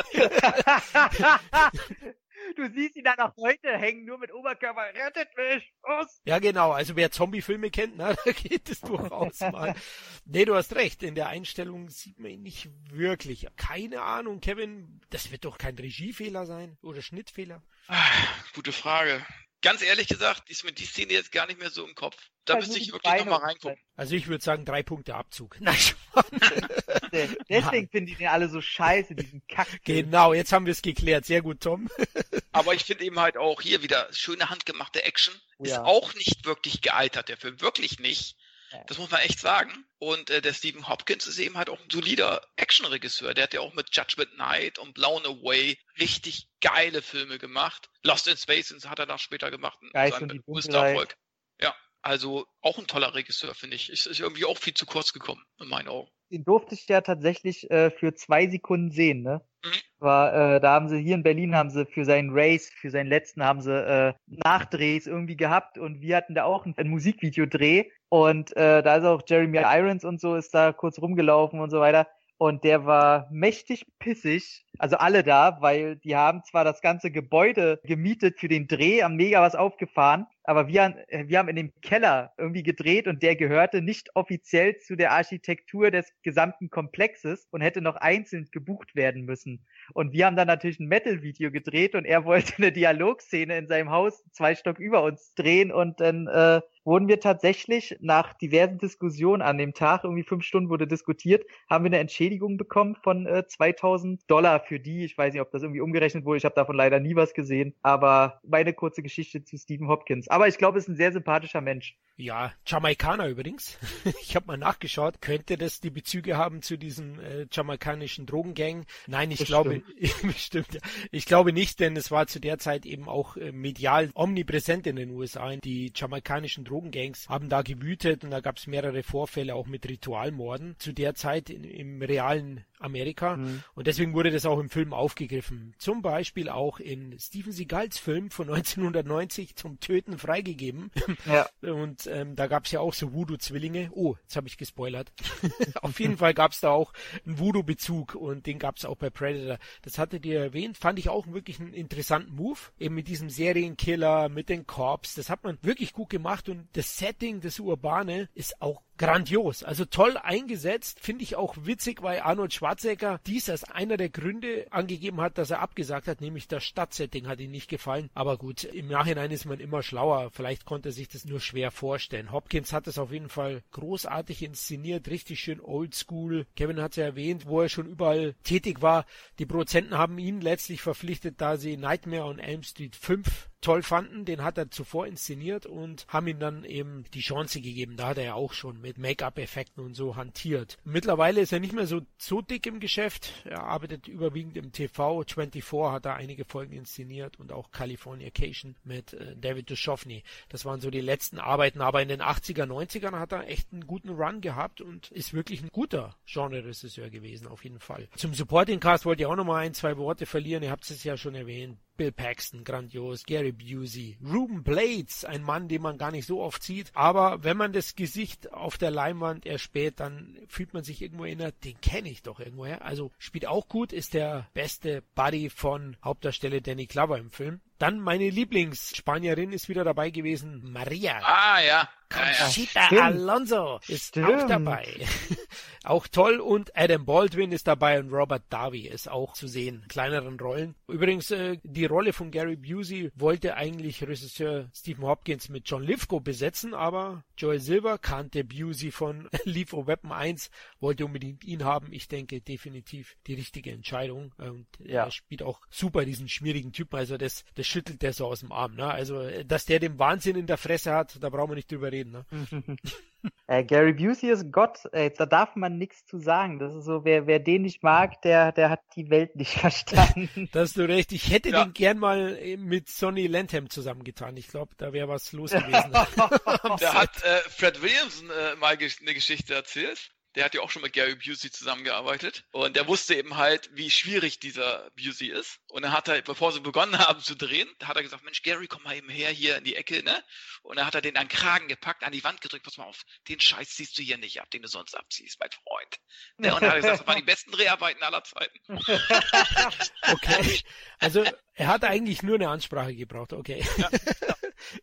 Der Busey, den kannst du immer nehmen, also der liefert auf jeden Fall. Natürlich, wie es dann am Set die Atmosphäre ist und so, ist wieder was anderes. Er ist bestimmt schwierig, den muss man erstmal handeln können, aber das hat ja Hopkins gut gemeistert und äh, ja, die Action, der Kern des Films ist ja grandios. Ihr habt es auch erwähnt, echt einen, einen ordentlichen Bly- und Bodycount hat der Film. Schießerei, Anfang in East LA, grandios. Bist du auch sofort drin, ne? Richtig geil. Dann eben der Schwenk zum Serienkiller und äh, später dann die große Auflösung und Erweiterung der Predator-Mythologie im Raumschiff. Auch eine grandiose Szene, oder Tom? Und legendär fürs Franchise eigentlich, oder wichtig? Dürfte mit meine Lieblingsszene sein in dem, in dem Raumschiff. Also der hat so zwei, ich mag noch die Szene mit dem Kind, auf dem äh, Friedhof, da ich früher als sehr, sehr junger, ich, ich weiß nicht, was, muss ich auch das erste Mal auch mit acht, neun, zehn vielleicht früher gesehen haben.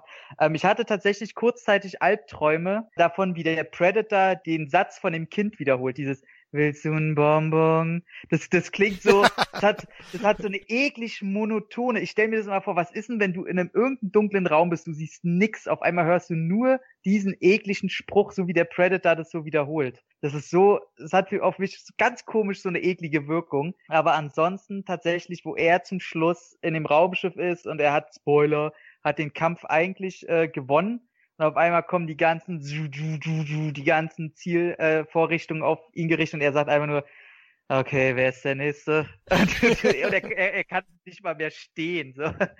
Sehr, sehr schöne Szene. Und muss auch sagen, dass jeder Punkt in dieser Mythologie, nicht nur, dass es da auf einmal mehrere von gibt und dass die auch miteinander interagieren, man mitkriegt, dass die schon anscheinend Jahrhunderte vorher auf diesem Planeten waren, finde ich tatsächlich mein Hochmoment, was die Technik von diesem Predator angeht, war ja, du hast ja angenommen seit Teil 1, dass der Hitzesicht hat. Dass er, ähm, außer wenn er die Maske abnimmt, er wohl noch schlechter insgesamt sieht, aber äh, mit dieser Maske halt diese Infrarot-Sichtweise hat. Und dann äh, denkst du natürlich, ey, ist echt eine coole Idee von Peter Keys, Schrägstrich Busey, dass sie den in so einer Kältehalle stellen wollen. Du siehst, wie sie da reingehen und du siehst ja, wie der Predator, wie du merkst, ah, okay, Kältehalle hat er Probleme. Auf einmal macht er halt nur einen Griff an seine Maske und stellt halt die Sicht um. Und du siehst halt, wie er da 13 oder 10 verschiedene Sichtweisen hat und auf einmal denkst du dir, okay, jetzt ihr seid alle gearscht. Und das war dann so, da sitzt du halt als kleiner Junge da, reibst dir die Hände und ja, jetzt gibt's Frischfleisch, Jungs. Und ähm, ist einfach wunderbar. Ja, ich kann es auch nicht nachvollziehen, warum der Film von vielen dann so negativ aufgenommen wird. Ja, klar, er hat vielleicht so ein bisschen strukturelle Probleme. Er hat so ein paar Entscheidungen, Elemente, die dann vielleicht nicht ganz rund sind. Äh, mhm. Man sieht auch so, die ein oder andere Actionsequenz wird wirklich reingedrückt, um sie drin zu haben. Zum Beispiel auch die U-Bahn-Angriffssequenz. Ja, da hätte man so viel draus machen können, weil die optisch sehr, sehr geil fotografiert ist. Also wo der mit diesem Stroboskoplicht, weil ja der Strom so ein bisschen ausfällt, wo er ja. auf der U-Bahn rumkriecht, wo er so ein bisschen sogar verletzlicher wirkt, weil er halt nicht mehr ganz so perfekt an seine Umgebung angepasst ist, wie man es sonst kennt. Und äh, du hast halt hunderte Leute, die da scheinbar im Ansatz bewaffnet sind, aber die machen halt den Fehler, dass die da in einem Moment, wo du im Film schon alles von dem Predator gesehen hast, gehen sie da halt über und zeigen halt fast gar nichts von ihm. Und sehr viel spielt sich im Dunkeln ab. So eine Heldenfigur wie Bill Paxton bekommt auch nur so ein Stroboskop, schlecht übergeleiteter, äh, auch vom Schnitt her sehr unglücklich äh, nachbearbeiteter Szenenablauf. Und das ist alles sehr, sehr unbefriedigend. Ja, ein bisschen, bisschen holprig, würde ich sagen. Also die Szene an sich ist ja, also wenn man es jetzt rein von der Action her sieht, gelungen, aber es wirkt doch ein bisschen holprig. Generell, klar, haben die Polizisten sind alle so Klischeefiguren. Ich will jetzt ein bisschen reingehen, um nachzuvollziehen, warum der ein oder andere nicht so super findet. Das ist vielleicht ein kleiner Punkt, was den einen oder anderen langweilen könnte. Und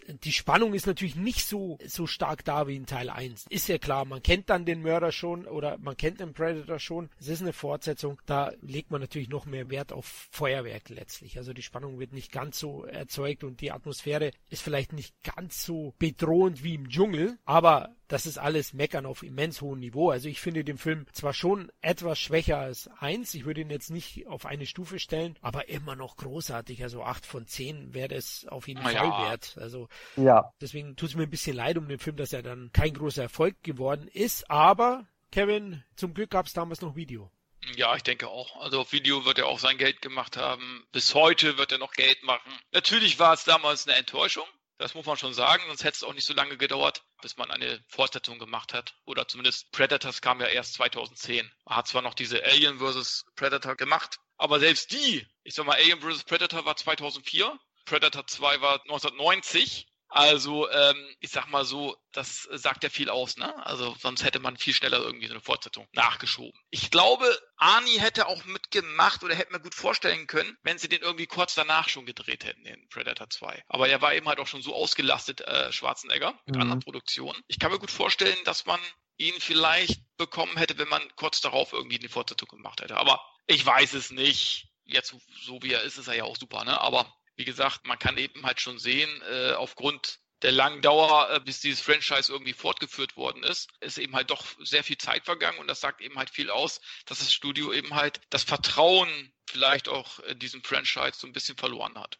Also aus, aus Sicht des Studios kann man es ja auch ein bisschen verstehen. Ich meine, du musst viel Effekte reinbringen. Ja. Du musst eigentlich schon in eine R-rated Richtung gehen. Und äh, selbst wenn du jetzt was, was ist nach 13, äh, ist ja schon R-rated, ne? Ja, ja. Die haben, die haben eben keinen Zwischenschritt. Das heißt, äh, die können nicht wie bei uns irgendwie so eine harte FSK 16 durchziehen. Und wenn du PJ 13 machst, dann hast du halt die Fans nicht mehr so auf deiner Seite. Ich meine, sieht man ja jetzt, kommen wir ja noch zu bei Teil 3 und 4, was da Budget und äh, Einnahmen angeht. ist halt ein sehr, sehr schwieriges Franchise. Und selbst die ersten Teile haben ja jetzt an den Kinokassen waren, die waren nie Riesenerfolge und da hast du aber diesen Videomarkt gehabt, wo er halt 400, 500 ja. Millionen äh, generiert hat, weil sich da dann die Fans alle reingezogen haben. Also ich kann es aus Studiosicht absolut verstehen, warum man dieses Eisen nicht unbedingt anfassen will, weil man einfach noch nicht diesen Kommerzweg gefunden hat, dieses Franchise weiterzuführen. Und das war auch schon damals so. Da hast du recht. Vor allem, klar, der Film wäre jetzt auch nicht mehr so günstig gewesen. Man hat ja schon gesehen, Teil 2 35 Millionen. Wobei ich bin bei Predator sehr überrascht über das Budget. Ist gar nicht so hoch, aber es war klar, mhm. so ein 50 Millionen Budget, so in die Richtung müsste man schon gehen. Und kann ich auch voll und ganz verstehen, dass man den Film dann nicht so schnell fortgesetzt hat und den Predator erstmal im All gelassen hat für die nächste Zeit. Man hätte ja auch äh, so weit gehen können, dass man sagt, ach, jetzt machen wir es lohnt sich jetzt nicht mehr unbedingt eine große Kinoveröffentlichung zu machen. Wir machen jetzt eine DVD-Franchise mhm. oder Video-Franchise-Fortsetzung. Das haben ja andere äh, Franchises ja auch so gemacht. Ne? Die dann gesagt haben, oh komm, jetzt machen wir ein paar billige Fortsetzungen doch hinterher. Ja. Gott sei Dank ist es nicht so gekommen wäre auch tatsächlich so vom, weil du hast ja immer nur ja. eine Bedrohung, zeigt genau. mal ein bisschen CGI-Raumschiff im Hintergrund, seine Waffen sind auch sehr spartanisch äh, einsetzbar, hat so so einen Stab, hat ein paar Messer, mhm. so. Man könnte immer ständig dieses ein Predator gegen einen Mann. Das hätte man wie bei Hellraiser oder so ins Unendliche fortführen können. Genau. Und das nicht zu machen, eigentlich müsste man dafür schon glücklich sein, ja.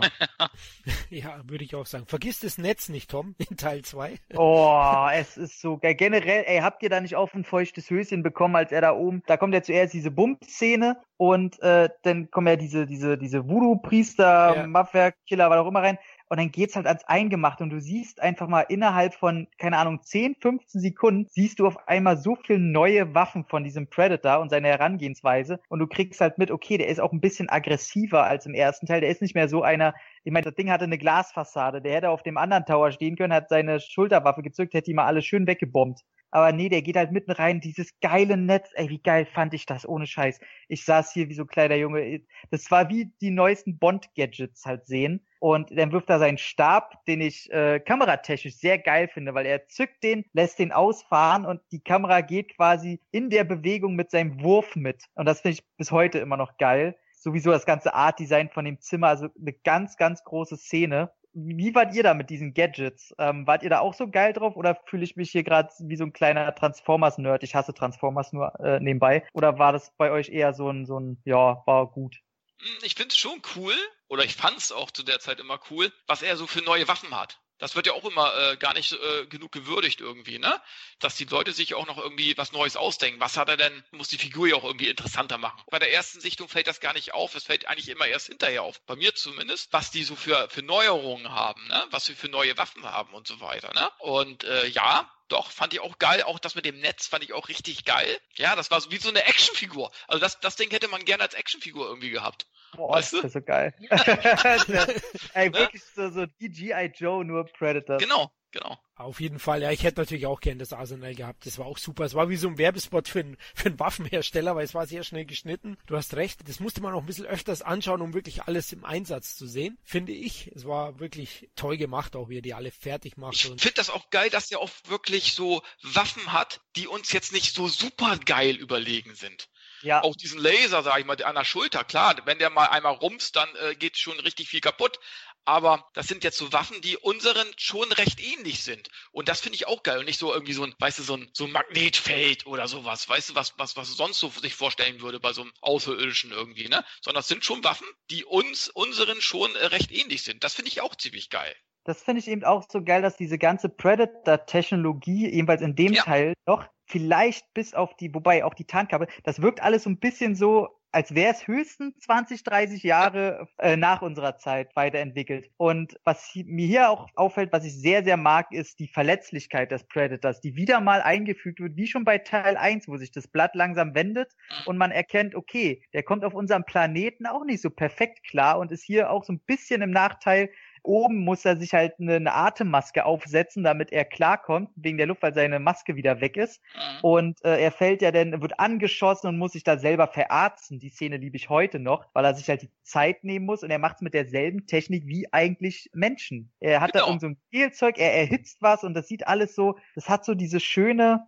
diese Echtheit, diese Haptik. Man hat da jetzt nicht irgendeinen Scheißeffekt und er drückt auf den Knopf und uh, ihm geht's wieder besser, wie, keine Ahnung, die äh, alles wieder Trockenjacke bei Zurück in der Zukunft, sondern er braucht seine Zeit, um sich wieder zu regenerieren und wird auf einmal verletzlich nach und nach. Ah, ich liebe das einfach. Ja, er wird da definitiv vermenschlicht auch und äh, das hebt ihn auch gegenüber dem Alien ab. So sehr ich auch das Alien Art Design und alles um, um die Reihe liebe, das finde mhm. ich, macht er halt eben anders und dadurch auch ein Alleinstellungsmerkmal. Da gebe ich dir recht. Also das finde ich auch ziemlich geil. Der Predator ist schon legendär und es ist auch ein guter Schachzug gewesen, die beiden dann aufeinandertreffen zu lassen per Crossovers und so, weil sie sich wirklich gut ergänzen. Das Einzige ist vielleicht, sie bluten beide grün, ne? aber ist auch ein Unterschied. Ne?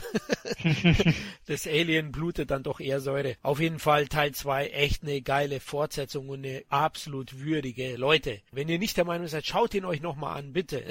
ich kann es nicht nachvollziehen. Schaut ihn euch so lange an, bis ihr auch derselben Meinung seid. Genau.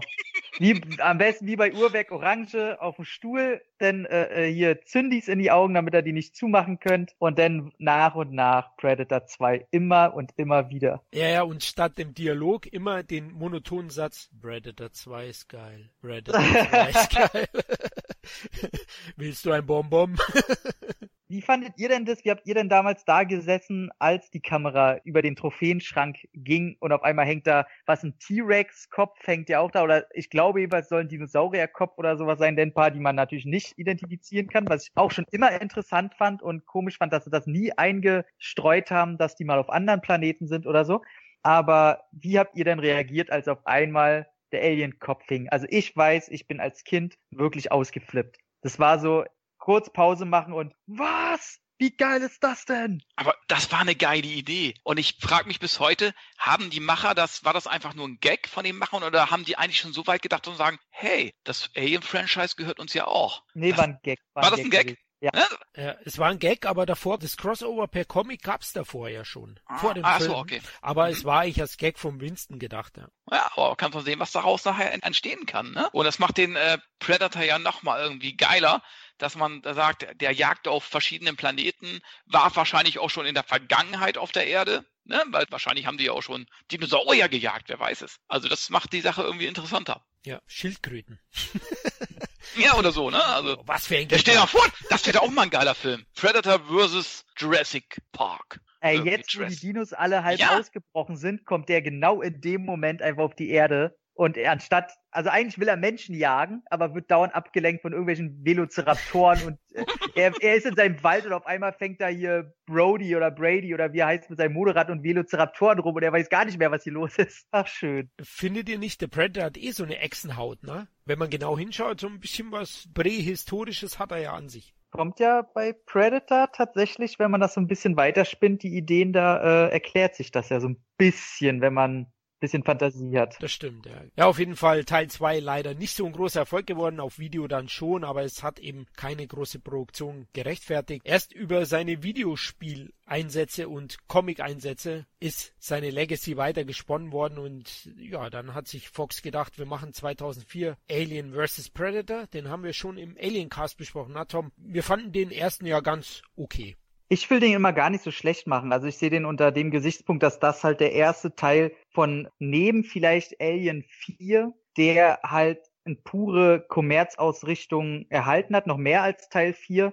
Und wenn man das vorher weiß und die Erwartungen hat, ich muss sagen, denn äh, ich finde auch Paul Anderson, wenn man die Resident Evil Filme mal weglässt und vielleicht die Musketiere, die waren auch nicht so toll, hat der, der ist kein schlechter Regisseur. Mhm. Er ist halt aber auch kein sehr guter. Der macht schon gute Arbeit. Ich finde den sehr, sehr gut gutierbar. Und das ist so ein Fastfood-Ding. So, das ist wie Pommes. So, ist nichts Besonderes, schmeckt aber jedes Mal und ja, kann man machen. Ich will den gar nicht runtermachen. Dann lande ich eher bei äh, Alien vs. Predator 2. Aber der erste, der, der wird immer schlecht. Das ist auch wieder so ein Ding, da wird mehr gehatet, als es sich gehört bei dem. Also im Cast habe ich ja gesagt, ich fand den auch ganz unterhaltsam und äh, gut schaubar. Wenn ihr tiefer in das Thema reingehen wollt, dann hört euch doch den Podcast Alien Teil 2 an. Da gehen wir näher drauf ein. Aber Kevin, weil du da nicht dabei warst, wie fandest du denn Alien vs. Predator 1 und 2? Fand ich gut. Also zwei, äh, pff, ja, zwei war nicht mehr so mein Ding. Der war mir auch die ganze Zeit irgendwie zu dunkel. Das mag aber auch irgendwie an meiner CD gelegen haben oder DVD oder so gelegen. Nein, nein. Ich weiß, nee, war das so? Ja, ja. Aber Also schon lange hast- her, wo ich ihn gesehen habe. Aber den ersten Alien vs. Predator fand ich auch gut. Und da fand ich auch das Ende ziemlich geil. Eben halt auch wieder diesen Respekt, den der Predator gegenüber der übrig gebliebenen, äh, diese Amazone würde ich sie fast nennen. Die kämpfen ja gemeinsam gegen, äh, gegen das Alien nachher, wo er eben halt auch Respekt zollt nachher, diesem menschlichen Wesen. Fand ich ziemlich geil. Ah, das weiß ich noch, das Tag-Team Na? fand ich nicht so toll. Nee, aber Nein, gut. Also nee. ich fand's gut. Mensch und Predator zusammen gegen Alien? Fand ich geil. Gegen die Queen, ja, genau. Ja, fand ich, fand ich gut. Echt? Ja, das fand ich so ein, so ein Schwachpunkt. Aber insgesamt sind wir ja bei einer Meinung, glaube ich, dass der Film gut schaubar ist. Also den kann man schon anschauen. Ist kein Meisterwerk. Wenn man Ja. Alien und Predator kreuzt, muss einem als Filmemacher natürlich bewusst sein, wie der Tom sagt, da gibt's eine hohe Fanschaft und die Filme werden verehrt. Und da werden die Leute dann oft auch, wie soll ich sagen, die Erwartungen sind sehr, sehr hoch und es ist halt Werden schwierig, unfair. allen gerecht zu werden. Ja, werden unfair, genau. Also man muss auch bei beiden sagen, äh, unbedingt die Extended-Version gucken, gerade beim zweiten Teil. Ich glaube, die kriegt man auch nur zurzeit auf DVD. Ich glaube, auf Blu-ray gibt's die noch gar nicht, immer noch nicht. Da wurde das Bild auch ein bisschen äh, heller gemacht Mhm. und der ist wirklich auch brutaler. Und beim ersten Teil haben sie dann auch nachträglich mehr Blut reingebracht. Also unbedingt die Extended-Version gucken. Gerade bei Teil 2 ist da die normale Version wirklich eine ganze Ecke nochmal schlechter und sehr viel dunkler. Genau. Trotzdem waren die beiden Alien vs. Predator Filme recht erfolgreich. Selbst der zweite hat sich, glaube ich, letztlich gelohnt weltweit. Und dadurch kam es auch 2010 zu einer Leinwandrückkehr des Predators. Produziert von Robert Rodriguez. Ich dachte immer erst, vielleicht übernimmt er auch die Regie. Das hat er nicht gemacht. Er war ja damals eigentlich einer der Shooting Stars im Genre Rodriguez. Und er hat das aber an den Filmemacher Nimmerod Antal, dem hat er das überlassen, die Regie, und hat diesen Film dann letztlich produziert und ich denke schon auch etwas überwacht, weil ab und zu sieht man schon seine Handschrift mit drin. 40 Millionen Dollar Budget, Kevin. War der Film rentabel? Film war rentabel. US-Einspiel war 52 Millionen, weltweites Einspiel 127 Millionen. Das ist gut. Ich meine, Predator war ja nie so ein 100 Millionen Franchise irgendwie, ne, wo du damit gerechnet ja. hast. Der spielt jetzt in Amerika 100 Millionen ein. Die haben ja immer so zwischen 30 und 60, sage ich jetzt mal, eingespielt in Amerika. Und sage ich mal, 40 Millionen ist dann auch noch ein Budget, wo ich sage, das kann man riskieren für so einen Film und die wird er auch wieder einspielen und das hat er auch getan und ich muss letzten Endes sagen, ja, mir hat der Film insgesamt gefallen. das ist sehr, sehr schön vorsichtig ausgedrückt. ja, genau. Ich glaube, da lässt du dir ein bisschen was offen in beide Richtungen. Pro ich, ich warte erstmal, was ihr beide sagt. Ah, okay.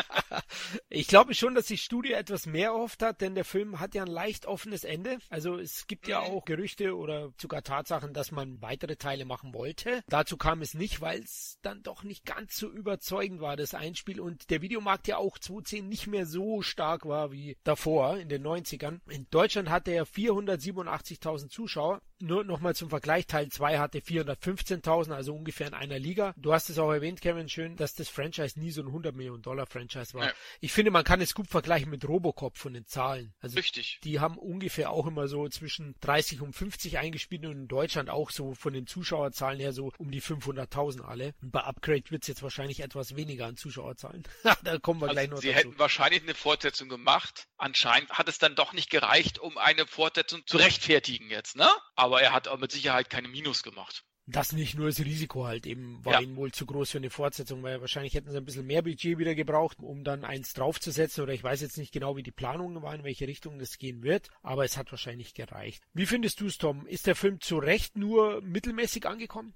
Boah, das ist so eine schwere Frage. Also zu Recht, der hat der Plus gemacht und das hat er verdient.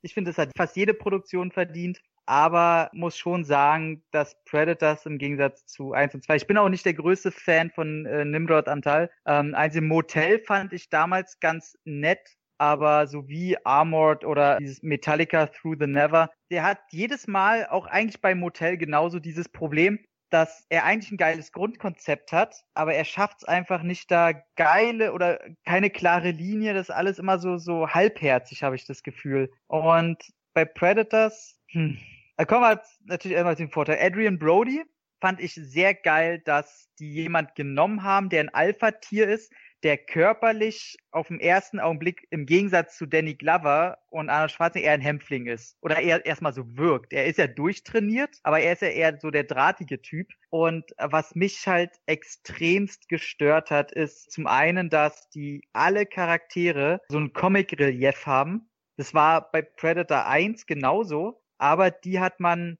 als Einheit konzipiert. Und hier war das richtig so, ah, okay, hier haben wir diesen einen Psycho, hier haben wir den Waffennah, hier haben wir, das war wie so ein Fighting Game, wo man sich halt wirklich, auf oh, was steht man? Ich will den Ninja, ich will den Waffenfreak, ich will den Mexikaner. Das fand ich, hat mir überhaupt gar nicht gefallen. Und viele Erweiterungen in der, in der Lore von Predator hat mir auch nicht gefallen, dass es auf einmal verschiedene Arten gibt, okay, fand ich aber in der Umsetzung doof, weil der Film, wenn er das hätte bringen wollen, dass es verschiedene Arten gibt, hätte ich das lieber gerne im Fokus gesehen. So von mir aus zwei Predator-Parteien kämpfen wie in einem Krieg gegeneinander und man sieht vielleicht auch sehr viel mehr als nur ein, zwei und irgendwelche Menschen geraten so dazwischen. Aber das so lapidar einfach nebenbei runterzuspulen hat mir gar nicht gefallen und die Hunde weil da hat man äh, schlussendlich jetzt gesagt, okay, das ist einfach so eine Vermenschlichung. Warum hatten die vielleicht keine anderen Viecher, irgendwelche Tentakelviecher, die sich durch die Bäume schwingen oder ist mir eigentlich egal. Aber warum musste das so sehr menschenähnlich sein, dass die auch noch fast so wie Hunde aussehen, wirken, sich benehmen? Das war für mich alles so eine Budgetfrage, die man denn zu sehr gesehen hat und dass man dennoch diese Hommage äh, besonders an Teil 1 gebracht hat, die als eigenständige Szene anscheinend sonst nie gegeben hätte, wenn nicht als Hommage an die anderen Teile. Und dann funktioniert eine Szene für mich aber nicht gut, sondern die Szene muss als Filmelement für sich selber perfekt funktionieren. Und wenn man dennoch sowas reinbringen kann, okay. Aber das hatte der Film nicht. Aber ansonsten hat der immer noch, Predator ist cool, zum Schluss Adrian Brody, dass er ohne Waffen fast äh, gegen das Vieh kämpfen muss, ist cool. Mich stört auch Morpheus nicht, äh, hier Olle Fishburne. Die ganze Szenenabfolge hatte mich interessiert und äh, vielleicht auch, weil ich das Prequel-Comic gelesen habe, wo äh, seine Figur auch ein bisschen mehr vorkommt, fand ich das alles okay. Und ich weiß nicht, denn so kleine Sachen haben mich dann auch eher gestört, dass er hat ja diese, diese Drohne, die dann halt rumfliegt und aufnimmt und sich wieder auf seine Schulter setzt und so. Und das waren leider so Anbiederungen an den Zeitgeist, wann er entstanden ist. Und sowas finde ich immer sehr, sehr schwierig, weil das wirkt dann immer so, ach hier, der ist in der Zeit entstanden, wo es so viel um Drohnen ging und so.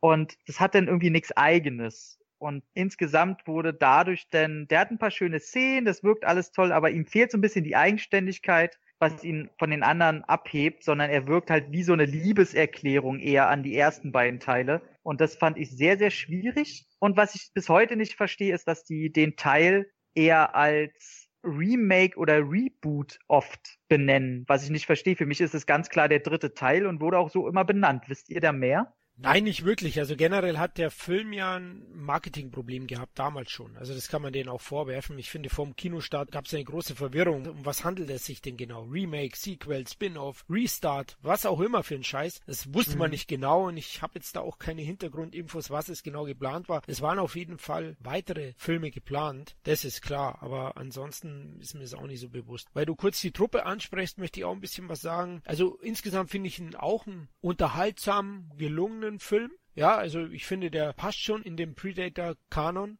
Aber er hat schon auch Schwächen ne? und ist deutlich schwächer als 1 und 2, was halt klasse Filme sind. Mhm. Einmal die Truppe.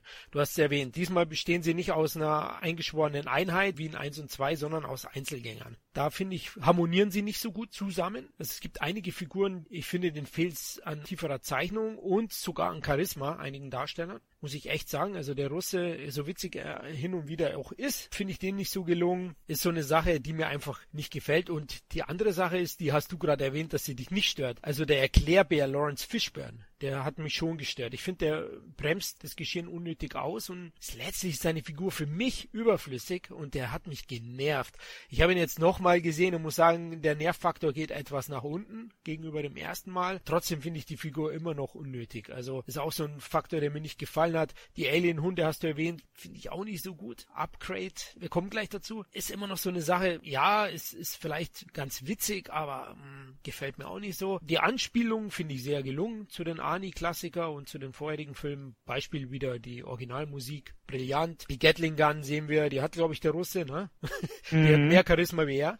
Und die, teilweise auch die Kameraeinstellungen, die nachgemacht sind oder wo man immer wieder auch Verweise sieht an die Vorgängerfilme. Das ist gelungen, die Action ist gut, die Effekte sind gut. Auch, dass das mal an einem fremden Planeten spielt, ist eine Abwechslung. Es ist ja so, dass die alle hier äh, per Fallschirm in so Boxen landen, wissen nicht, was los ist. Es sind alles Schwerverbrecher oder harte Hunde, die auf diesem Planeten eben von den Prädatoren als Training gejagt werden, letztlich. Das ist so die Story an sich. Also das finde ich halt auch ein bisschen schwierig, dass, ähm, ich meine, ist natürlich dem Budget geschuldet und das ist klar, aber dann würde ich es halt von, von Haus aus anders angehen. Die sind auf einem fremden Planeten und alles sieht einfach danach aus, als wären die im Amazonas auf der Erde. Ja, stimmt. Das finde ich hebt sich nicht so stark ab. Da merkst du das Budget, oder Kevin? Wie findest du das Planetensetting? Ich finde das Setting an sich gut. Aber warum, äh, warum äh, sind sie jetzt auf einem fremden Planeten? Warum äh, macht man sich die Mühe, Menschen äh, auf einem fremden Planeten zu kidnappen und sie dann auf einen fremden Planeten zu bringen, der ähnliche Eigenschaften hat oder fast dieselben Eigenschaften hat wie die Erde? Warum jage ich sie denn dann da? Warum gehe ich nicht in der Amazonas und jage wie im ersten Teil da die Menschen? Das ist unnötig eigentlich. Ne, es hat mich jetzt nicht gestört, aber dann muss eben halt auch der Planet irgendwie anders geschaffen sein, sage ich jetzt mal, ne? Der auch irgendwie andere Anforderungen hat irgendwie an, an das Team, sage ich jetzt mal, ne? Mhm. Das ist von der Sache ja unlogisch. Warum geben, machen sie sich die Mühe? Also ich könnte mir vorstellen, dass, dass sie halt sagen, das ist ein, ein niedrigerer Trainingslevel, dass sie die Vegetation zumindest kennen und später erst auf ja. fremde Planeten gehen. Ich habe keine Ahnung. Leite ich mir zu her. Man weiß ja auch, dass die Predator äh, schlecht atmen können auf unserer Erde und so weiter, dass da dann die Zusammensetzung in der Luft denen einfach ein bisschen Probleme bereitet und die sich vielleicht einfach nur aufs Training konzentrieren wollen irgendwie. Aber es finde ich auch sehr, sehr äh, ich sag mal, Unruhig. fragwürdig, ja. Ja, es ist äh, wahrscheinlich ja letztlich eben was zum Kaschieren des Budgets gewesen. Mhm. Aber Kevin, wie findest du ihn so, die Truppe? Weil ich gesagt habe, äh, Harmonie gegenüber Teil 1 und 2 ist nicht so gut. Klar, es ist ja eine Truppe, die sich nicht kennt. Es ist eine, eine Truppe, die ja wider Willen sozusagen zusammenarbeiten muss, was sie ja auch nicht wirklich tun, größtenteils eigentlich. Bis auf Alice Braga und äh, Adrian Brody tun ja alle anderen eigentlich das, was sie wollen. Äh, vielleicht kann man da noch Oleg Taktarov da noch ein bisschen herausnehmen, der mit der Gatling Gun. Mhm. Äh, aber der hat eben halt auch nicht wirklich viel Charisma, muss ich auch sagen. Ich finde, hat Tom auch recht, für ein Reboot oder Remake, wie er ja oft benannt wird, ist er mir zu eigenständig. Er hat natürlich einige ja, äh, Szenen und auch Charaktere, die an dem ersten Teil erinnern und auch erinnern sollen. Damit willst du auch so die Fans so ein bisschen vom ersten Teil auch ein bisschen reaktivieren. Kann ich verstehen. Äh, hat mich jetzt auch nicht gestört. Auch gewisse Ballerszenen. Da gibt es ja auch diese große Ballerszene, wo sie alle auf die Hunde schießen. Erinnert ja dann auch an den ersten Teil und so weiter und so fort mit der Gatling Gun und so weiter. Hat mich nicht gestört, fand ich ganz nett. Das Planetensetting, wie gesagt, unterscheidet sich nicht wirklich von dem Setting vom ersten Teil. Also das ist eigentlich unlogisch. Außer eben halt, wenn man dann bedenkt, wie er dann am Ende ist, dass sie vor diesem Planeten wegkommen müssen. Das ist der einzige Grund, was das Ganze so ein bisschen vielleicht verständlicher macht, sage ich jetzt mal, um diese Ausweglosigkeit vielleicht noch ein bisschen äh, zu forcieren. Ne, das kann natürlich sein. Adrian Brody fand ich gut als Hauptdarsteller, hätte ich ihm nicht zugetraut, die Pianisten. Ansonsten Danny Trejo und so weiter. Ich fand alle anderen relativ blass. Die mhm. Szene mit Lawrence Fishburne hat mich persönlich jetzt im Nachhinein auch nicht mehr so gestört wie damals weil ist das ja eigentlich auch nur zehn Minuten vom Film, sage ich jetzt mal. Okay, das, das ist, äh, habe ich früher ein bisschen als nerviger wahrgenommen. Action gut, Ballerszenen sind gut, die Effekte sind gut, also handwerklich kann ich dem Film auch keine Vorwürfe machen. Er macht Spaß, aber ihm fehlt eben halt diese coole Sau-Mentalität des ersten Teils irgendwo, sage ich jetzt mal. Ne? Allein weil die Charaktere dann schon unsympathischer sind. Dass die alle draufgehen, mich hat's nicht gestört, ehrlich gesagt. Nee. Ne? Und, und, die einzigen, die sympathisch sind, sind eben halt Arian Brody und äh, auch das Mädel. Die fand ich auch nicht störend. Die fand mhm. ich nicht gut in, so, ja. in dem Team. Ansonsten Fortsetzungen hätte ich eigentlich ganz cool gefunden. Aber die Frage ist eben halt, äh, inwiefern hätte sie sich jetzt vom ersten Teil unterschieden? Keine Ahnung, was hätten sie dann gemacht irgendwie. Ne? Also ja, aber letzten Endes finde ich den Film insgesamt war das solide Action-Unterhaltung und ich finde den jetzt nicht schlecht. Ich finde den so 6,5, vielleicht sogar bis 7 Punkte, weil er eben halt auch gut gemacht ist. Mhm. Ja, da sind wir doch alle nah beieinander, würde ich sagen. Und das ist schon die entscheidende Frage, wo Tom auch gestellt hat vorhin eben, was ist es denn genau, ein Sequel, ein Remake? Ich mhm. glaube schon, Tom, das ist Teil 3. Also für mich ja, ist es letztlich ja. ein Sequel. Ja. ja, ja, also für mich ja auch sowieso. Was ich, äh, hatte Kevin ja auch erwähnt, ich möchte noch auf die Charaktere eingehen. Ich glaube, da liegt wirklich das, ja. das Hauptproblem, weil der hat ja auch damit geworben, irgendwie von wegen, ja, ein Planet voller Killer gegen den Predator. So, das war ja so diese, und er hat die ja auch ganz bewusst ausgewählt anscheinend, aber diese Leute, ganz ehrlich, stell die mal gegen die Truppe ja, von Arnie richtig. oder selbst gegen die Truppe von Danny Glover hätten die keine Chance. Und das waren auch schon nur normale Polizisten. Die könnten halt nichts. Ich verstehe auch nicht, nach welchen Kriterien er hat, hat die denn ausgewählt, weil ganz ehrlich, ein Toffer Grace irgendwie vergiftet die Leute. Wie hatten, hat er den jahrelang verfolgt, um rauszufinden, dass das irgendwie so ein Killer ist, der hinterrücks die Leute vergiftet? Eine Alice Braga, da hätte ich noch gesagt, okay, die ist die einzige neben Brody, die hat ganz schön Schneid, die würde die anderen fertig machen. Aber so ein Danny Terro, jeder kann zwei Maschinenwaffen in die Hand heben und losballern. Walton Goggins, der den witzigsten Spruch überhaupt des ganzen Films hat. Irgendwie, es ist äh, Schlampenvergewaltigungszeit ey, ist heute jedes Mal, ey, wenn wir mit Kumpels unterwegs sind und einer sagt die Uhrzeit immer noch, ah, cool, dann ist ja wieder Schlappenvergewaltigungszeit. Es ist einfach der witzigste Spruch überhaupt. Das stimmt, aber da muss ich dir auch recht geben, wenn die sich schon diese Killer raussuchen, also die, die sind ja wirklich auch gewählt worden. Ja. Ey, haben die wirklich geglaubt, so ein Danny Trejo oder hier dieser, dieser Walter Goggins sind würdige Gegner für sie? Das genau. ist doch die Frage. Goggins hat eine coole Rolle irgendwo, aber sie suchen sich ja Gegner, die herausfordernd für den Predator sind. Und ja. das sind doch keine Gegner. Komplett gar nicht. Also die lassen auch, ich habe hier Mahershala Ali, den mag ich einfach extrem. Und da habe ich gedacht, okay, kommt von dem vielleicht noch was, aber der ist ja auch so schnell weg. Der Oleg Taktarov, der ist noch eher am ehesten halt so, so ein Ani-Typ, ja. muss aber auch nur rumwinseln, glaube ich, mit einem Foto seiner Familie oder irgendwie sowas. Äh, da kommt auch nichts Großes. Und äh, im Grunde, das, was man am Ende von Adrian Brody äh, und ein bisschen von äh, Miss Braga sieht, ist eigentlich das, was man von allen Charakteren gerne von Anfang an gesehen hätte. Dass die sagen, okay, wir sind jetzt hier krasse Killer und zeigen auch ein bisschen was. Und da kommt ja nichts. Also da kommt ja komplett gar nichts. Und deswegen sind es also eine Schießbudenfiguren, wie Kevin auch gesagt hat, dazu noch teilweise extrem unsympathisch. Und äh, ja, was, was soll der ganze das, das, das wäre ja dasselbe, wenn ich bei harte Ziele nicht ein Van Damme als, als Ziel auswähle auswähle oder diesen, das war zwar ein Obdachloser, aber er war ja auch bei der Armee damals, ja, ne? Bei harte genau. Ziele 1.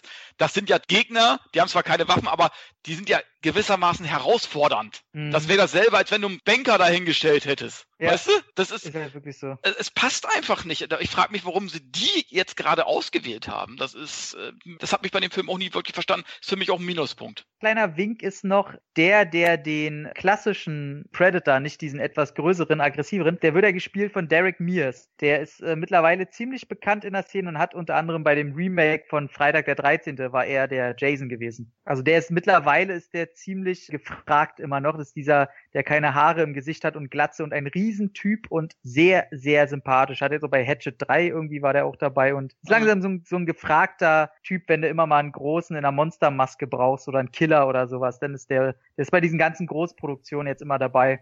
Ah, interessant. Also auf jeden Fall die Truppe. Mein Gott, Tom, warum hast du Topper Grace Topper? Grace. Hilfe!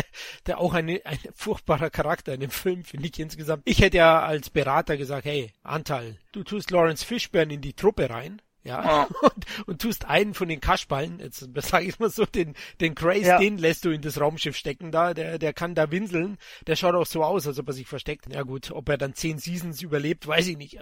Ja, oder, oder so ein Charakter, jetzt vielleicht ganz weit hergeholt, wie ähm, Chef-Darsteller, wie heißt er denn jetzt noch? Samuel L. Samuel L. Jackson, Jackson aus Kong, Kong Skull Island, so einen verrückten Armee, äh, keine Ahnung, Anführer, der die Bestie unbedingt erledigen möchte. So einen wünsche ich mir. Absolut. Ich meine, das Problem ist halt auch, dass der halt in sich dennoch oft unlogisch ist. Also er sagt ja, ja auch, dass er irgendwie seit wann kommt es immer? Jedes Jahr einmal oder so. Und er ist ja schon über zehn Jahre da. Und am Anfang kommen sie ja auf diesen Planeten, werden abgeworfen und am Ende siehst du ja schon, wie die nächste Fracht kommt. Also heißt es jetzt, die waren da ein Jahr lang irgendwie.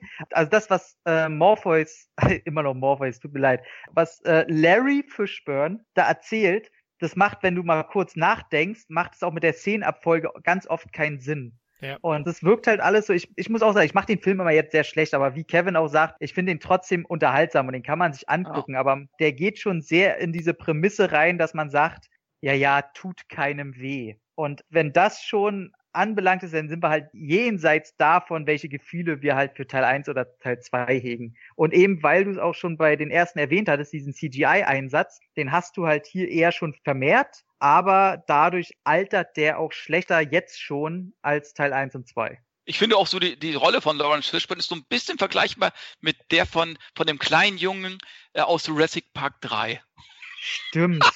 Und der ging, ja auch, der ging auch richtig auf den Sack. Da fragst du, fragst du dich auch, wie lange hat er da so lange überlebt? Wie hat er das denn geschafft? Ne? Stimmt. Ja, stimmt tatsächlich ist einfach nicht so gelungen, die Figur, finde ich am Ende, ja. Letztlich gut zusammengefasst, Tom. Den kann man auf jeden Fall schauen. Also für Genre-Fans, der tut wirklich nicht weh, keine Frage. Aber im Vergleich zu Teil 1 und 2 stinkt er halt deutlich ab. Letztlich eben nicht so ein großer Erfolg und deswegen hat es auch wieder acht Jahre gedauert, bis der Predator aus dem Sack gelassen wird. Predator Upgrade ist dieses Jahr erschienen, 2018. Kevin, das Budget war schon heftig. 88 Millionen Dollar habe ich gleich zweimal schon. 88 Millionen. Wie gesagt, momentan ist so das Einspiel, okay, das noch in einigen Ländern noch nicht gestartet, aber schon vergleichbar mit dem Vorgänger. Nur das Problem ist, der Vorgänger hat 40 Millionen gekostet und Upgrade kostet mehr als das Doppelte. Und da muss ich sagen, äh, Hut ab vor so viel Mut, eben halt dem Film mit so viel Budget auszustatten, weil man ja auch ungefähr weiß, wie viel die Filme ungefähr einspielen, so im Schnitt. Also es war schon sehr gewagt,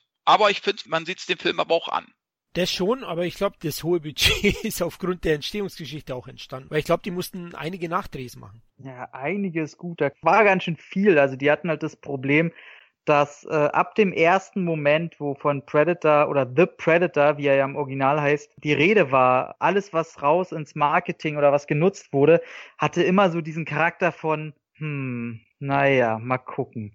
Weil, also das erste war ja das Bild, was wir von den Schauspielern äh, gezeigt haben, wo die ganze Truppe drauf ist. Und du erwartest halt immer noch, okay, wenn ein Predator-Film kommt, dann soll der auch gegen richtige Kanten antreten. Und dann siehst du da halt, okay, den kenne ich irgendwie daher, das ist der eine Comedian, da hast du okay einen Thomas Jane, aber der ist ja mittlerweile auch schon lange nicht mehr der Punisher. Und dann hast du in der Mitte ein Kind, boah, da hast du jetzt schon keinen Bock drauf. Und dann kamen halt die ersten Set-Bilder, wo du siehst, wie zwei Predator auf einem menschlichen Panzer sitzen, auf einem MG und anscheinend rumballern. Wo du fragst, ey, das ist alles Scheiße, die man nicht sehen will. Und somit hatte der Film schon von Anfang an ein sehr, sehr starkes Marketingproblem. Und du hast auch gemerkt, dass die mit dem Material, was sie hatten, keine Ahnung hatten, wie sie es cool vermarkten sollen, ohne halt schon zu spoilern. Weil im Nachhinein muss man auch sagen, dass die Truppe kommt ja alles drin vor, aber der Film ist für mich gesehen besser als das, was ich wahrgenommen habe im Vorfeld. Und dann war der Film ja im Rohschnitt fertig und die haben mitgekriegt, oh Scheiße, da wollen wir aber ganz viel rausnehmen, weil hier passt was hinten und vorne nicht. Und denn so kommen halt auch diese 88 Millionen Budget. Also mich würde es nicht wundern, klar, Nachdrehs werden immer mit eingeplant, das ist immer schon im Budget mit drin, das ist nichts Neues. Jeder große Film kommt Nachdrehs und Pipapo und mit Testpublikum und das ist alles normal und gar nichts Schlimmes. Aber in dem Fall war es halt wirklich, also mich würde es nicht wundern, wenn der Film eigentlich irgendwo zwischen 60 und 70 Millionen Budget eigentlich gehabt haben sollte und das dann alles so ein bisschen äh, gewachsen ist. Die ganze Szene mit den Predators Predators, die dann da rumballern, das wurde ja alles komplett rausgenommen. Und ähm, ja, somit wurden die, auf jeden Fall die Nachdrehs und die Postproduktion war einfach komplett gefährdet. Und heutzutage ist ja das Problem auch, dass das sofort alles an die Öffentlichkeit kommt und ein schlechtes Licht drauf wirft. Richtig, und man muss auch sagen, man sieht es dem Film schon auch an. Strukturell ja. hat der Film definitiv Probleme und hat zwei Seelen in sich, das sieht man einfach. Ähm, ja. da lässt man einen Shane Black ran. Und wenn man einen mhm. Shane Black kennt, dann weiß man, was man eigentlich bekommt. Er hat das Skript zusammen mit Fred Decker geschrieben, einen alten Freund mhm. von ihm auch, der in den 80ern auch sehr aktiv war. Genau, und ähm, da war schon klar, man bekommt hier sicherlich auch eine Menge Comedy-Elemente. Buddy-Comedy-Elemente. Die hat der Film auch. Mhm. Interessant übrigens nochmal zu den Vorgängern. Übrigens Teil 1 und 2 wurden von den Erfindern des Predators, von den Thomas-Brüdern geschrieben, Jim und John Thomas. Predators der dritte eben nicht mehr und jetzt der eben von Jane Black nochmal so zur Info. Und deswegen wundert mich es nicht, dass der Film nicht der ganz große Erfolg geworden ist, weil es war klar mit Blakes Einsatz, dass der Film eben eine andere Richtung geht. Mir gefallen interessanterweise genau diese Richtungen an dem Film, weil sie ihm irgendwie eine gewisse Eigenständigkeit geben. Diese Comedy-Elemente, die sehr, sehr gut funktionieren, nicht alle, aber doch diese Truppe aus verrückten Psychopathen, Selbstmördern, was auch immer, die hat eine eigene Entwicklung und eine eigene Stärke, finde ich an sich. Also mir gefällt die Truppe, wie sie miteinander agieren. Die haben sogar eine gewisse Chemie zusammen. Einzeln würden sie jetzt nicht alle funktionieren, aber dieser Chaotentrupp, der gefällt mir gut. Ja, äh, ihr kennt ja vielleicht noch den Film aus Ende der 80er Jahre, das Traumteam mit, ich glaube, Peter Boyle und Michael Keaton. Und die packst du in den Predator-Film rein irgendwo. Nur, dass es eben halt glaubwürdige äh, Charaktere sind, weil sie eben halt vom Militär sind. Aber äh, das hat mir echt gut gefallen. Natürlich siehst du bei dem Film die vielen äh, Plotholes. Also wer das nicht sieht, der ist blind. Aber für mich zählt bei so einem Film erstmal an erster Stelle, werde ich unterhalten. Und das hat der Film jetzt schon vorab als Fazit 100% geschafft. Selbst von meiner Frau. Und das heißt auch schon was. Die fand den richtig geil im Kino. Ich finde das Team cool harmonieren super. Ich finde die Sprüche geil. Ich finde die verschiedenen Settings geil. Ich finde auch den Humor geil und das Schöne daran ist, es gibt ja immer auch so, äh, so eine Grenze, die überschritten werden kann. Wird sich jetzt über den Predator lustig gemacht oder wirkt mhm. der Predator lustig? Und die Grenze wird hier nicht überschritten. Nein, der Predator ist immer noch bis zum Ende des Films immer bedrohlich, er wirkt so gefährlich und der Film ist ja trotzdem auch sehr blutig. Ja, das darf man auch nicht vergessen finde auch das Kind nicht nervlich in dem Film. Das ist ja mehr so ein Kind, der ja autistisch veranlagt ist. Und auch den Plot, ich weiß, wir dürfen wir jetzt spoilern, ich spoilere jetzt einfach mal. Also, liebe Hörer, ich spoilere jetzt ganz kurz. Den Twist, dass der Junge letzten Endes auserwählt worden ist von den Prädatoren, weil die züchten sich ja die, die schlauesten Geschöpfe des Universums, packen sie ja sozusagen in ihre, wie soll ich das sagen? Sammlung. in, ja, in die Sammlung und sie entwickelt sich dann selbst weiter, die Prädatoren. Also sie, sie nimmt sich von jedem, von jeder Spezies die schlausten und besten Geschöpfe raus, um sich selber weiterzuentwickeln, sozusagen, in ihrer Metamorphosis oder wie auch immer man sich das nennen mag. So wird es ja in dem Film erklärt. Und ähm, da fand ich eigentlich ganz gut, dass eben halt nicht sein Vater, was man ja als erstes denken könnte, sondern das Kind entführt werden soll, weil es eben halt von den Prädatoren auserwählt worden ist. Wurde viel kritisiert. Ich glaube, Christoph hat das richtig kritisiert. Ich fand es eine gute Idee. Und wie gesagt, mit Thomas Jane da als Tourette, äh, der da einen Spruch nach dem anderen da weghaut, wie sie mit der Frau umgehen, wo sie da schläft. Oh, das die, ist so süß. Das ist so schlecht. Also bei jedem Predator-Film würde ich sagen, Alter, was macht ihr da für eine Scheiße? Das könnt ihr doch nicht bringen. Aber hier macht es Spaß. Die liegt auf dem Bett. Der eine bastelt noch so ein Einhorn. Der andere stellt ihr den Kaffee hin. Und dann wetten sie darauf, wie sie denn reagiert, wenn sie aufwacht. Also, Ich bin ausge, ich hab mich kaputt gelacht. Ich bin nur bestimmt auch auf, aufgefallen im Kino, wäre aber scheißegal. Ich bin ausgeflippt. Meine Frau hat sich schon drei Sitze weitergesetzt.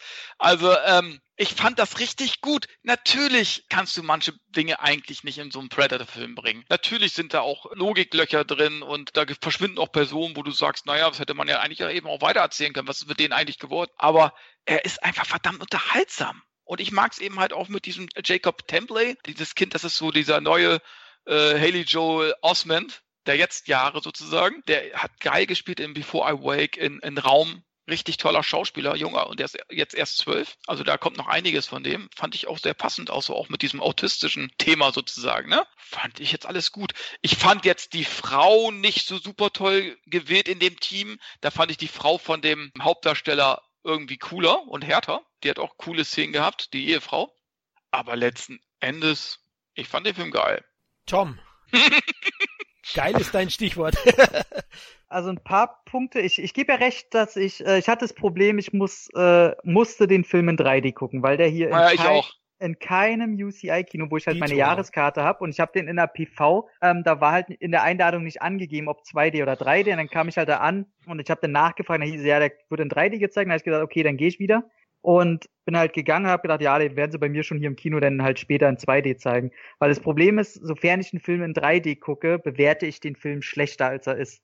Weil ich hasse das, in Anführungszeichen, Sehvergnügen bei 3D-Filmen. Weil besonders im Kino, der Film ist automatisch dunkler. Mhm. Ähm, wenn der Film schnell geschnitten ist, kommt das 3D gar nicht hinterher. Deine Augen können sich gar nicht dran gewöhnen. Ich sag's immer noch, Kino zurzeit auf dem Stand der Technik, wie es jetzt ist, oder generell Filme sind nicht für 3D gemacht. Ist einfach so. Und ach, egal. Deswegen bin ich da ein bisschen mit schlechter Laune reingegangen und habe auch schon erwartet, okay, jetzt zerstören sie mir komplett mein Franchise. Aber, also ich bin nicht so euphorisch wie Kevin, aber muss tatsächlich sagen, also ich wurde wenigstens mehr unterhalten. Ich sage nicht, dass der Film handwerklich besser ist, mhm. aber vom Unterhaltungswert weiß ich, dass ich mir diesen Film öfter angucken werde als wenigstens Teil 3. Ja. Das liegt zum einen daran, ich sage ja auch immer, mich stört es komplett gar nicht, wenn Filme eine neue Ausrichtung bekommen. Von mir aus sollen die eine halbe Komödie draus machen, weil jedes Genre kann gut sein. Man muss es halt nur gut machen. Und da muss ich sagen, der Humor, vor dem ich am meisten Angst hatte, weil ich muss auch sagen, dass Shane Black in den letzten Jahren abgebaut hat. Ich bin da nicht so ein, der den immer noch auf die Kulttreppe hebt. Da kam schon einiges, was halt nur noch gut war und nicht mehr immer so perfekt, wie er es früher abgeliefert hat. Trotzdem muss ich sagen, diese Truppe, meine Fresse, wann hatte ich das das letzte Mal, und da sieht man wieder den Vergleich zu Teil 3, ich guck den und der ist so zur Hälfte vorbei und dann kommt mir der Gedanke, scheiße, langsam muss es ja passieren, dass die mm. auch mhm. sterben oder dass Leute von denen sterben.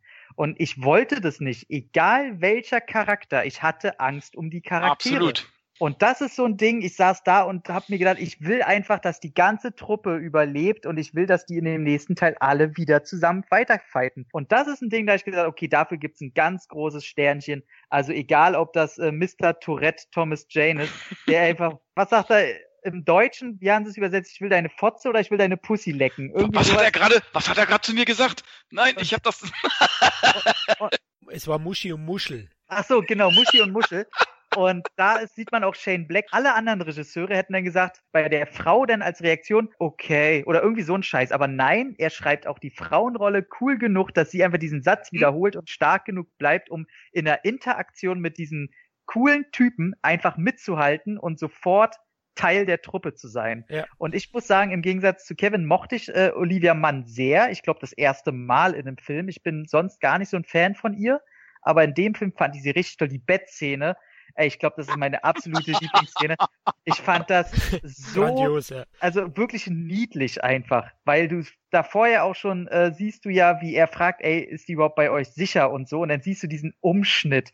Ja, stell den Kaffee doch nicht so nah zu ihr. Was ist, wenn sie den umkippt und der ist so heiß? Bist du verrückt? Und was soll der Scheiß? Hast du ihr ein Einhorn gebastelt und sie und dann auch als sie aufwacht und Thomas Jane nicht mal weiß, wie er stehen soll und dir dem dem, oh, ich vergesse den Namen immer von dem Glatzkopf, ähm, den Keegan Michael Kay, wie er den auch noch so tätschelt und du weißt, okay, der Anblick von diesem Typ, der muss einfach so gerade mega weird sein und sehr, sehr schön. Gut, ich bin kein Fan von Kindern in Filmen. Das hat mir auch Jacob Tremblay. Ich glaube, der kann echt was. Ich glaube, ich müsste alle Filme von ihm gesehen haben. Und für so einen kleinen Scheißer kann der wahnsinnig gut schauspielern. Mhm.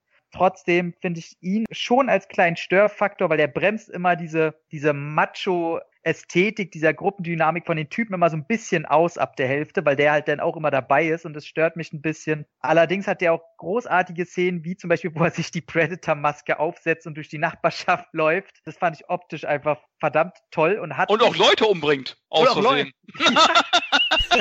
Total super. Und es hat mich tatsächlich wieder, jetzt kommen wir wieder zum Thema an Independence Day erinnert. Der sieht für mich in dem Moment, wo er durch die Nachbarschaft aus, wie das Oberalien in Independence Day 1, was in diesem Cockpit sitzt, wo sie in das Mutterschiff fliegen. Und auch generell die Action-Szenen. Ich fand es toll, dass der Sohn von äh, Peter Keys mitspielt, der im Film von seinem echten Sohn dargestellt wird. Also von Dings hier, jetzt hatten wir ihn vorhin dauernd genannt und jetzt äh, fällt er mir weg. Wie heißt er? Helf mir mal kurz. Jake Busey. Jake Busey, der echte Sohn, spielt halt auch im Film den Sohn. Das fand ich sehr toll und hat eine ähnliche Rolle. Wo ich es schade fand, da sieht man auch wieder das Schnittgewitter, das, also er wird ja verletzt, aber man sieht dann auch wieder nicht, was damit passiert. Und um jetzt mal langsam euch auch wieder äh, Wort und Zeit zu geben, muss ich sagen, dass dieses Schnittgewitter also das ist manchmal schon richtig eklig. Also man sieht, wie die zum Beispiel mit dem Helikopter eigentlich wegfliegen und in der nächsten Szene siehst du, wie sie irgendwo mit dem Auto ankommen so eine Szene, wo ich dann fragst, okay, wie ist das jetzt passiert? Und man merkt, dass zwischen den Szenen eindeutig ganz schön viel Zeit vergangen ist. So eine Sachen haben mir nicht gefallen. Auch, dass der Predator redet. Also natürlich mit Technik und hier und Bibabo. Das fand ich ein bisschen zu blöd. Die Hunde hätte ich auch wieder nicht gebraucht. Fand ich ein bisschen im Sinne der Unterhaltung glücklicher als in Teil 3, aber von der Logik her auch wieder alles doof. Und ich bin einer der wenigen, der die Ausrichtung der letzten Minuten und das, was das für die Serie heißen würde, wenn da weitere Filme kommen, sehr geil, weil das endlich mal heißt, okay, vielleicht ist es sehr eine Popcorn-Ausrichtung, aber endlich bringen sie das Ganze mal auf ein neues Level. Und dafür hat es jetzt echt vier Teile und zwei Spin-offs gebraucht und mochte ich sehr. Oh, okay, das Ende fand ich jetzt so ein bisschen durchwachsen, aber kommen wir erstmal zur Truppe. Meine paar Cent dafür. Fand ich auch eine tolle Truppe. Also die Chemie, ich hatte ja kurz zu Beginn erwähnt. Die Darsteller sind sehr, sehr gut gewählt. Der einzige, der so ein bisschen abstinkt, ist Alfie Allen, unser Theo Greyjoy von Game of Thrones. Du meinst Stinker? Stinker, genau. ähm, der hat als Lynch eigentlich so die wenigsten Szenen. Die anderen harmonieren super miteinander. Also Keegan Michael Kay zusammen auch mit Tourette Jane, die sind super, die zwei zusammen. Ich finde auch den Trevor Brand Rhodes, der spielt diesen Nebraska, diesen Selbstmördersoldaten der Afroamerikaner. Auch toll, also den Typen selber mhm. habe ich eigentlich nur, der ist mir nur nirgends so groß aufgefallen. Nee, mir auch nicht. Finde ich gut. Auch Hauptdarsteller Boyd Halbrook, der ja so ein aufstrebender Darsteller ist, Narcos, schätze ich ihn auch sehr. Also der wird auf jeden Fall noch kommen, spielt gut. Das ist klasse, auch die Frauenrolle, ihr habt die ganzen Szenen schon erwähnt, äh, das Kaffeekränzchen, wo sie aufmachen soll, grandios auch. Äh, finde ich wirklich toll. Ich finde auch super dann, wo Quinn McKenna, also der Hauptcharakter Boyd Halbrook, da die anderen motivieren will, dass sie mit ihm mitgehen und seine Frau zusammen. Oh, ja. und die sitzen so auf der Couch, nee, nee, nee. so, einfach herrlich. Ähm, der Film nimmt sich halt großteils nicht ernst und ich finde auch im Finale eben mit diesen autistischen Jungen, ob das jetzt wirklich ernst gemeint war, das ist immer so die Frage. Ja, ich ich habe es nicht wirklich voll für ernst genommen. Das darf man auch, glaube ich, nicht. Was meinst du jetzt? Ja, dass er eben, ähm, dass sie eben ihn ausgewählt haben, weil er praktisch die Steigerung der Evolution ist der Menschen, also die schlauste oder wie Kevin gesagt hat, halt die Creme de la Creme ist. ähm, das war ja auch so ein kleiner Verweis, auch heutzutage eben Autismus, die Leute nur noch vorm Handy hocken. Vielleicht kann man das so weisen, ja, vielleicht war das so ein Seitenhieb in die Richtung. Und das fand ich jetzt eigentlich alles sehr, sehr rund. Was ich nicht so gut fand, ist die Action, muss ich sagen. Die ist wenig erinnerungswürdig. Die ist okay, die ist handwerklich gut gemacht. Die macht schon Spaß, aber vor allem in Teil 1 und 2 brauchen wir nicht reden. Da kann jeder von uns, glaube ich, drei, vier Szenen rausnehmen, wo er sagt, ikonisch. Fehlt hier halt muss ich ganz ehrlich sagen, auch generell äh, die Raumschiff-Hupferei am Ende fand ich jetzt nicht so toll. War auch so eine Sache, die mir nicht so gefallen hat. Das andere sind die vielen Settings, die sind ganz cool, aber es wird halt kein Setting wirklich ganz klar etabliert. Und das, glaube ich, stört auch den einen oder anderen. Ich fand es jetzt nicht so schlimm. Meine, hier wird ja gehüpft von Kleinstadt, Labor, Wald, Sumpf. Also man ist überall, ist also abwechslungsreich. Schule hat man, glaube ich, sogar, ist heutzutage auch wieder angesagt. Aber kann ich schon verstehen. Also so das eine bedrohliche Setting, so wie in den ersten zwei Teilen gibt's halt hier nicht, was vorher halt Predator üblich war. Ansonsten echt hochunterhaltsamer Film, wenn man ihn nicht wirklich ernst nimmt. Ich hatte echt meinen Spaß damit und würde sagen, den sollte man auf jeden Fall gucken. Dass der Film polarisiert, ist für mich klar. Das wusste ich sofort, wo ich im Kino war. Ich meine, das wusstet ihr beide, glaube ich, auch, dass da ja. viele mhm. ähm, auch zu Recht Kritik üben werden, weil manche Sachen sind nicht wirklich gelungen. Der Schnitt hat seine Schwächen.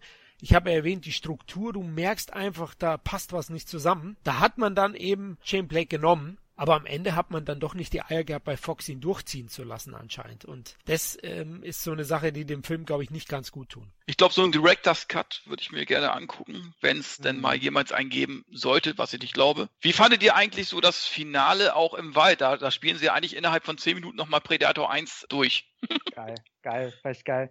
Das Einzige, was mich da sehr gestellt, also für alle Leute, wir sind jetzt sehr im Spoiler-Bereich, ja, also wenn ihr habt, habt da jetzt schon mitgekriegt, wie wir den Film finden. Wenn er nicht jetzt noch mehr Einzelheiten wissen wollt, äh, dann macht jetzt bitte aus. Also, weil wir werden jetzt ein, zwei, drei Szenen echt äh, bequatschen. Einzige Szene im Wald, die mir nicht gefallen hat, war, ähm, es wird ja dieser schwarze mhm. äh, etabliert, dieser Arsch, Arschloch-Charakter, genau. den ich sehr, sehr ambivalent toll fand. Also der war in seinem Arschloch sein, fand ich den sehr cool.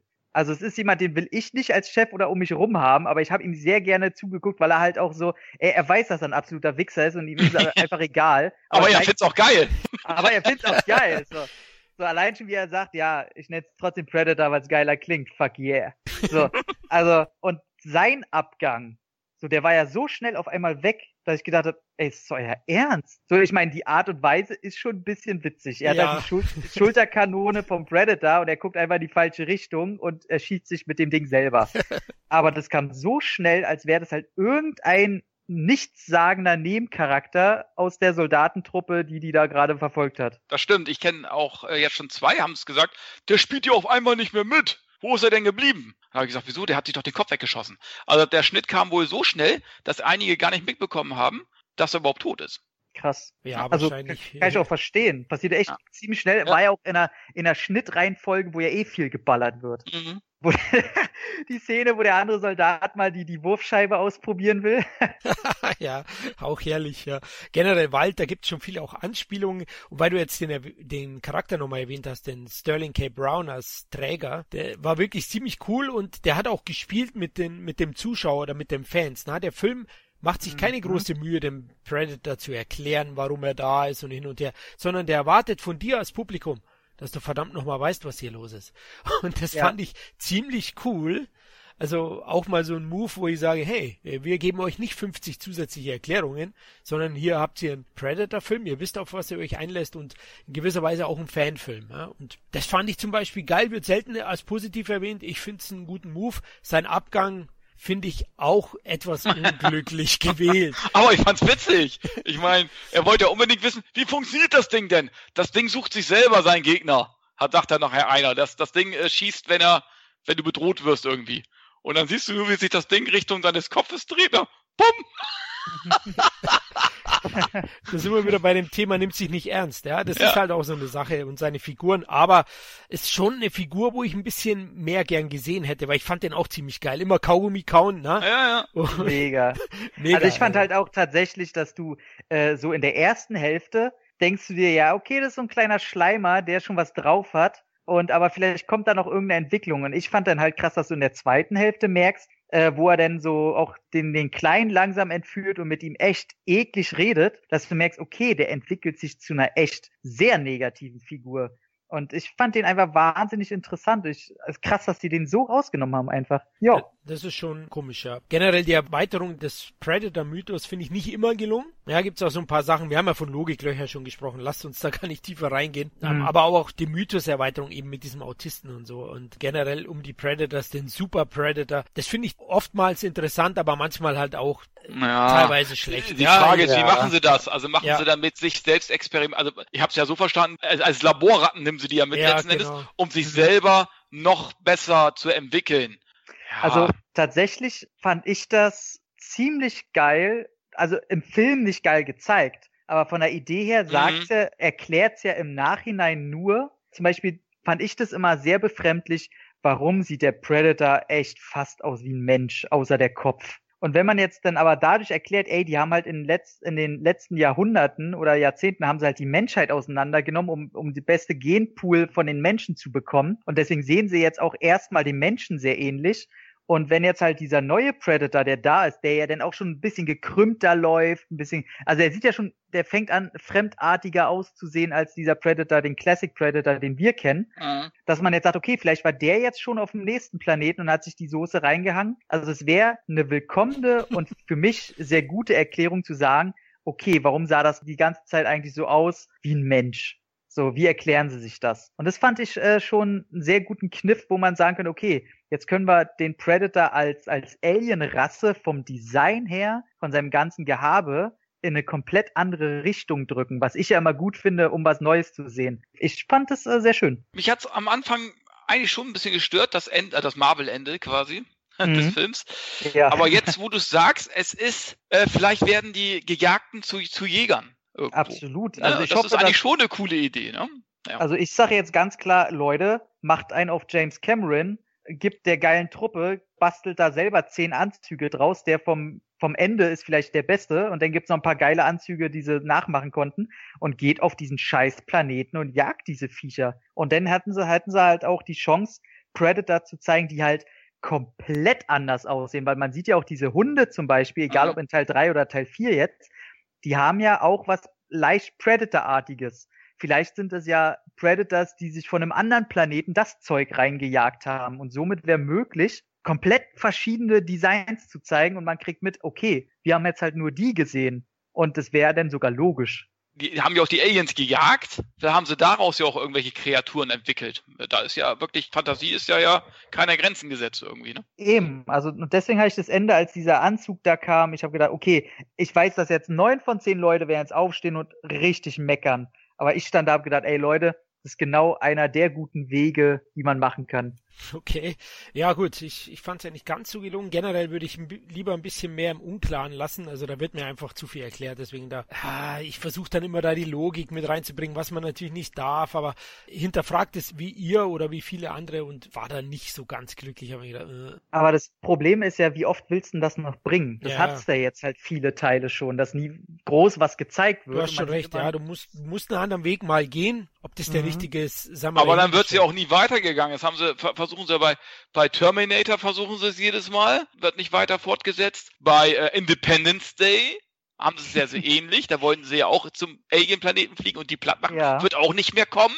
Also es ist dann schade, letzten Endes ist es dann doch nichts zu sehen. Und am, am Ende kriegt man dann doch wahrscheinlich wieder irgendein ein Remake oder was auch immer aufgetischt, mhm. Äh, was dann fast wieder dasselbe erzählt, um Fanservice zu liefern irgendwie, ne? Ja. ja es wird auch schwer jetzt bei Predator Upgrade. Wir hatten es ja zu Beginn der ist nicht der ganz große Erfolg und ich glaube nicht, dass das Studio in die Richtung weitermachen wird, sondern wenn, dann wird es wieder einen Neustart geben das ist halt auch immer, was diesen Film dann am Ende negativ äh, hängen bleibt, weil wenn es nicht weitergeht, so offene Enden sind immer so eine Sache. Äh, liebe Hörer, ihr wisst ja, wie ihr, wie ihr zwei auch, dass ich Fan bin von, von Terminator Salvation. Ja, mhm. aber er wurde halt nie weiter fortgesetzt und, und das ist einfach schade und bei Predator Upgrade oder The Predator wird es wohl genauso sein am Ende. In Deutschland, Kevin, 200.000 Zuschauer jetzt knapp im Moment. Ja, es ist echt wenig. Das hat, finde ich, ich meine, es ist jetzt auch kein Millionen-Franchise hier in Deutschland irgendwie. Die bringen eben halt auch doch noch mehr nochmal auf DVD oder so und auf Blu-ray und so weiter. Aber ich finde, so wenig Zuschauer hat er nicht verdient.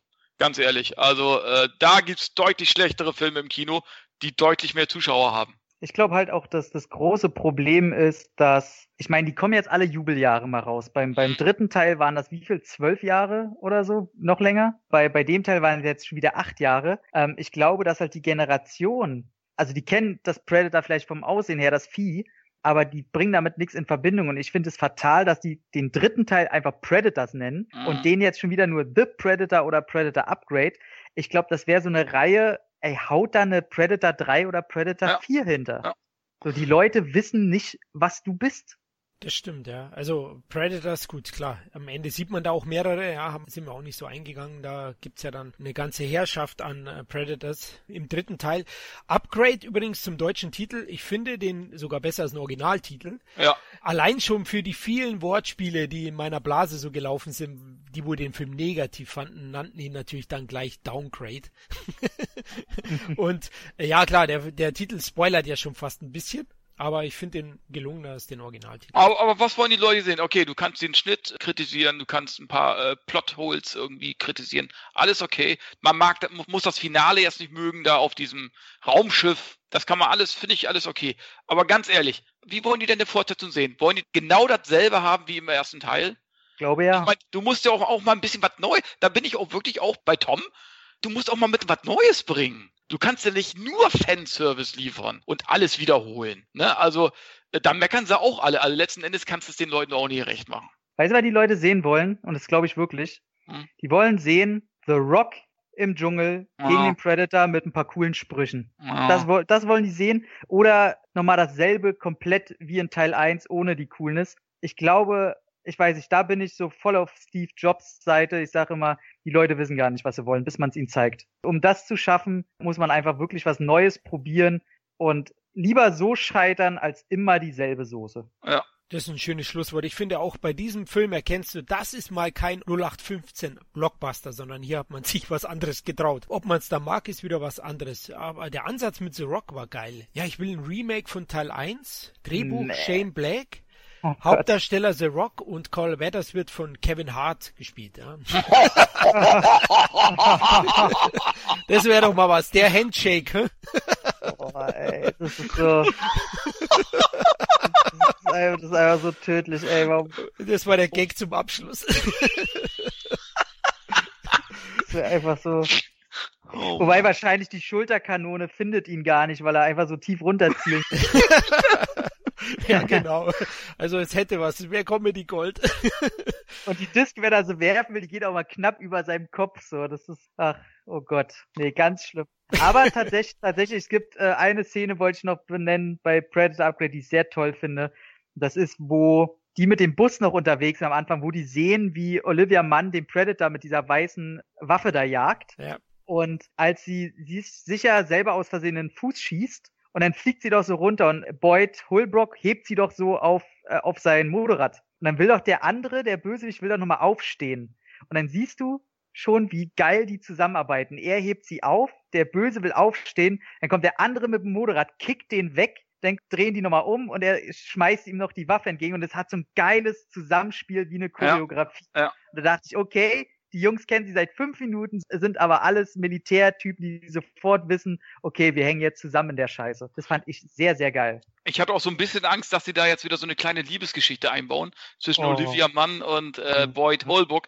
Gut, dass sie es nicht gemacht haben, weil das hat sich ja auch angeboten. Ja, Das abs- hat den Film wirklich zerstört für mich. Und auch das halt, die sind ja getrennt, er mit der Ja. äh, Mutter seines Kindes und äh, dass die sich dann auch nicht so anfeinden und so. Das hast du Mhm. am Anfang kurz, aber die Frau steht halt jedes Mal trotzdem Genau. hinter ihrem Ex-Mann und so. Und das fand ich so, das hat so was menschlich Realistisches gehabt, wo ich gedacht habe, ja, ja, so, das nimmt so ein bisschen diese Klischee-Scheiße weg. Ja, das finde ich auch. Also letztlich lebt der Film von seinen abgedrehten Charakteren und den Sprüchen, ordentlichen Gewaltgrad und ist einfach Fun pur für unser Eins. Wer es nicht mag, okay, ist halt so, Jungs. Ist natürlich Geschmackssache, vor allem auch Humor dann, wenn das vielleicht der Grund ist. Ich muss sagen, hier Eddie von den Rocket Beans, der hatte bei Letterbox einen schönen Satz drinne und den würde ich gerne selber als Fazit auch bringen und zitieren, wo er sagte, der Film ist bei allem geil, was nicht mit dem Predator zu tun hat.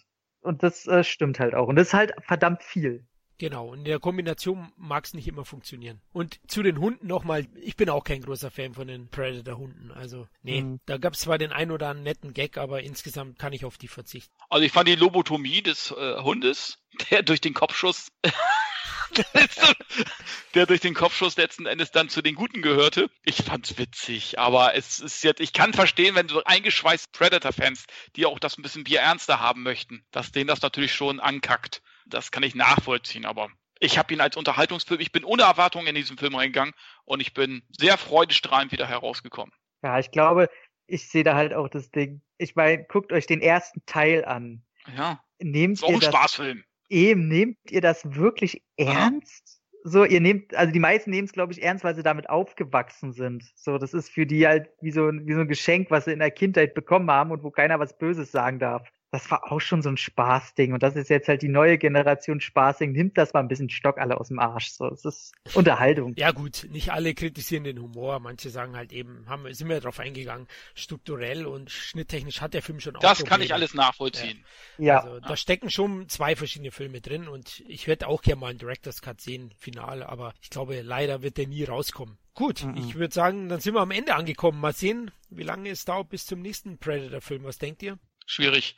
Also das wird wahrscheinlich, hängt jetzt vom, vom endgültigen Einspiel ab, aber gerade auch in Amerika hat er dann letzten Endes, wenn man das jetzt im Verhältnis zu den Kosten sieht, hat er zu wenig eingespielt. Ja, das kann mhm. bestimmt wieder so fünf bis zehn Jahre dauern, wer weiß. Denke ich auch so. Also es sei denn, Disney übernimmt ja jetzt, ne? Und macht eine Serie.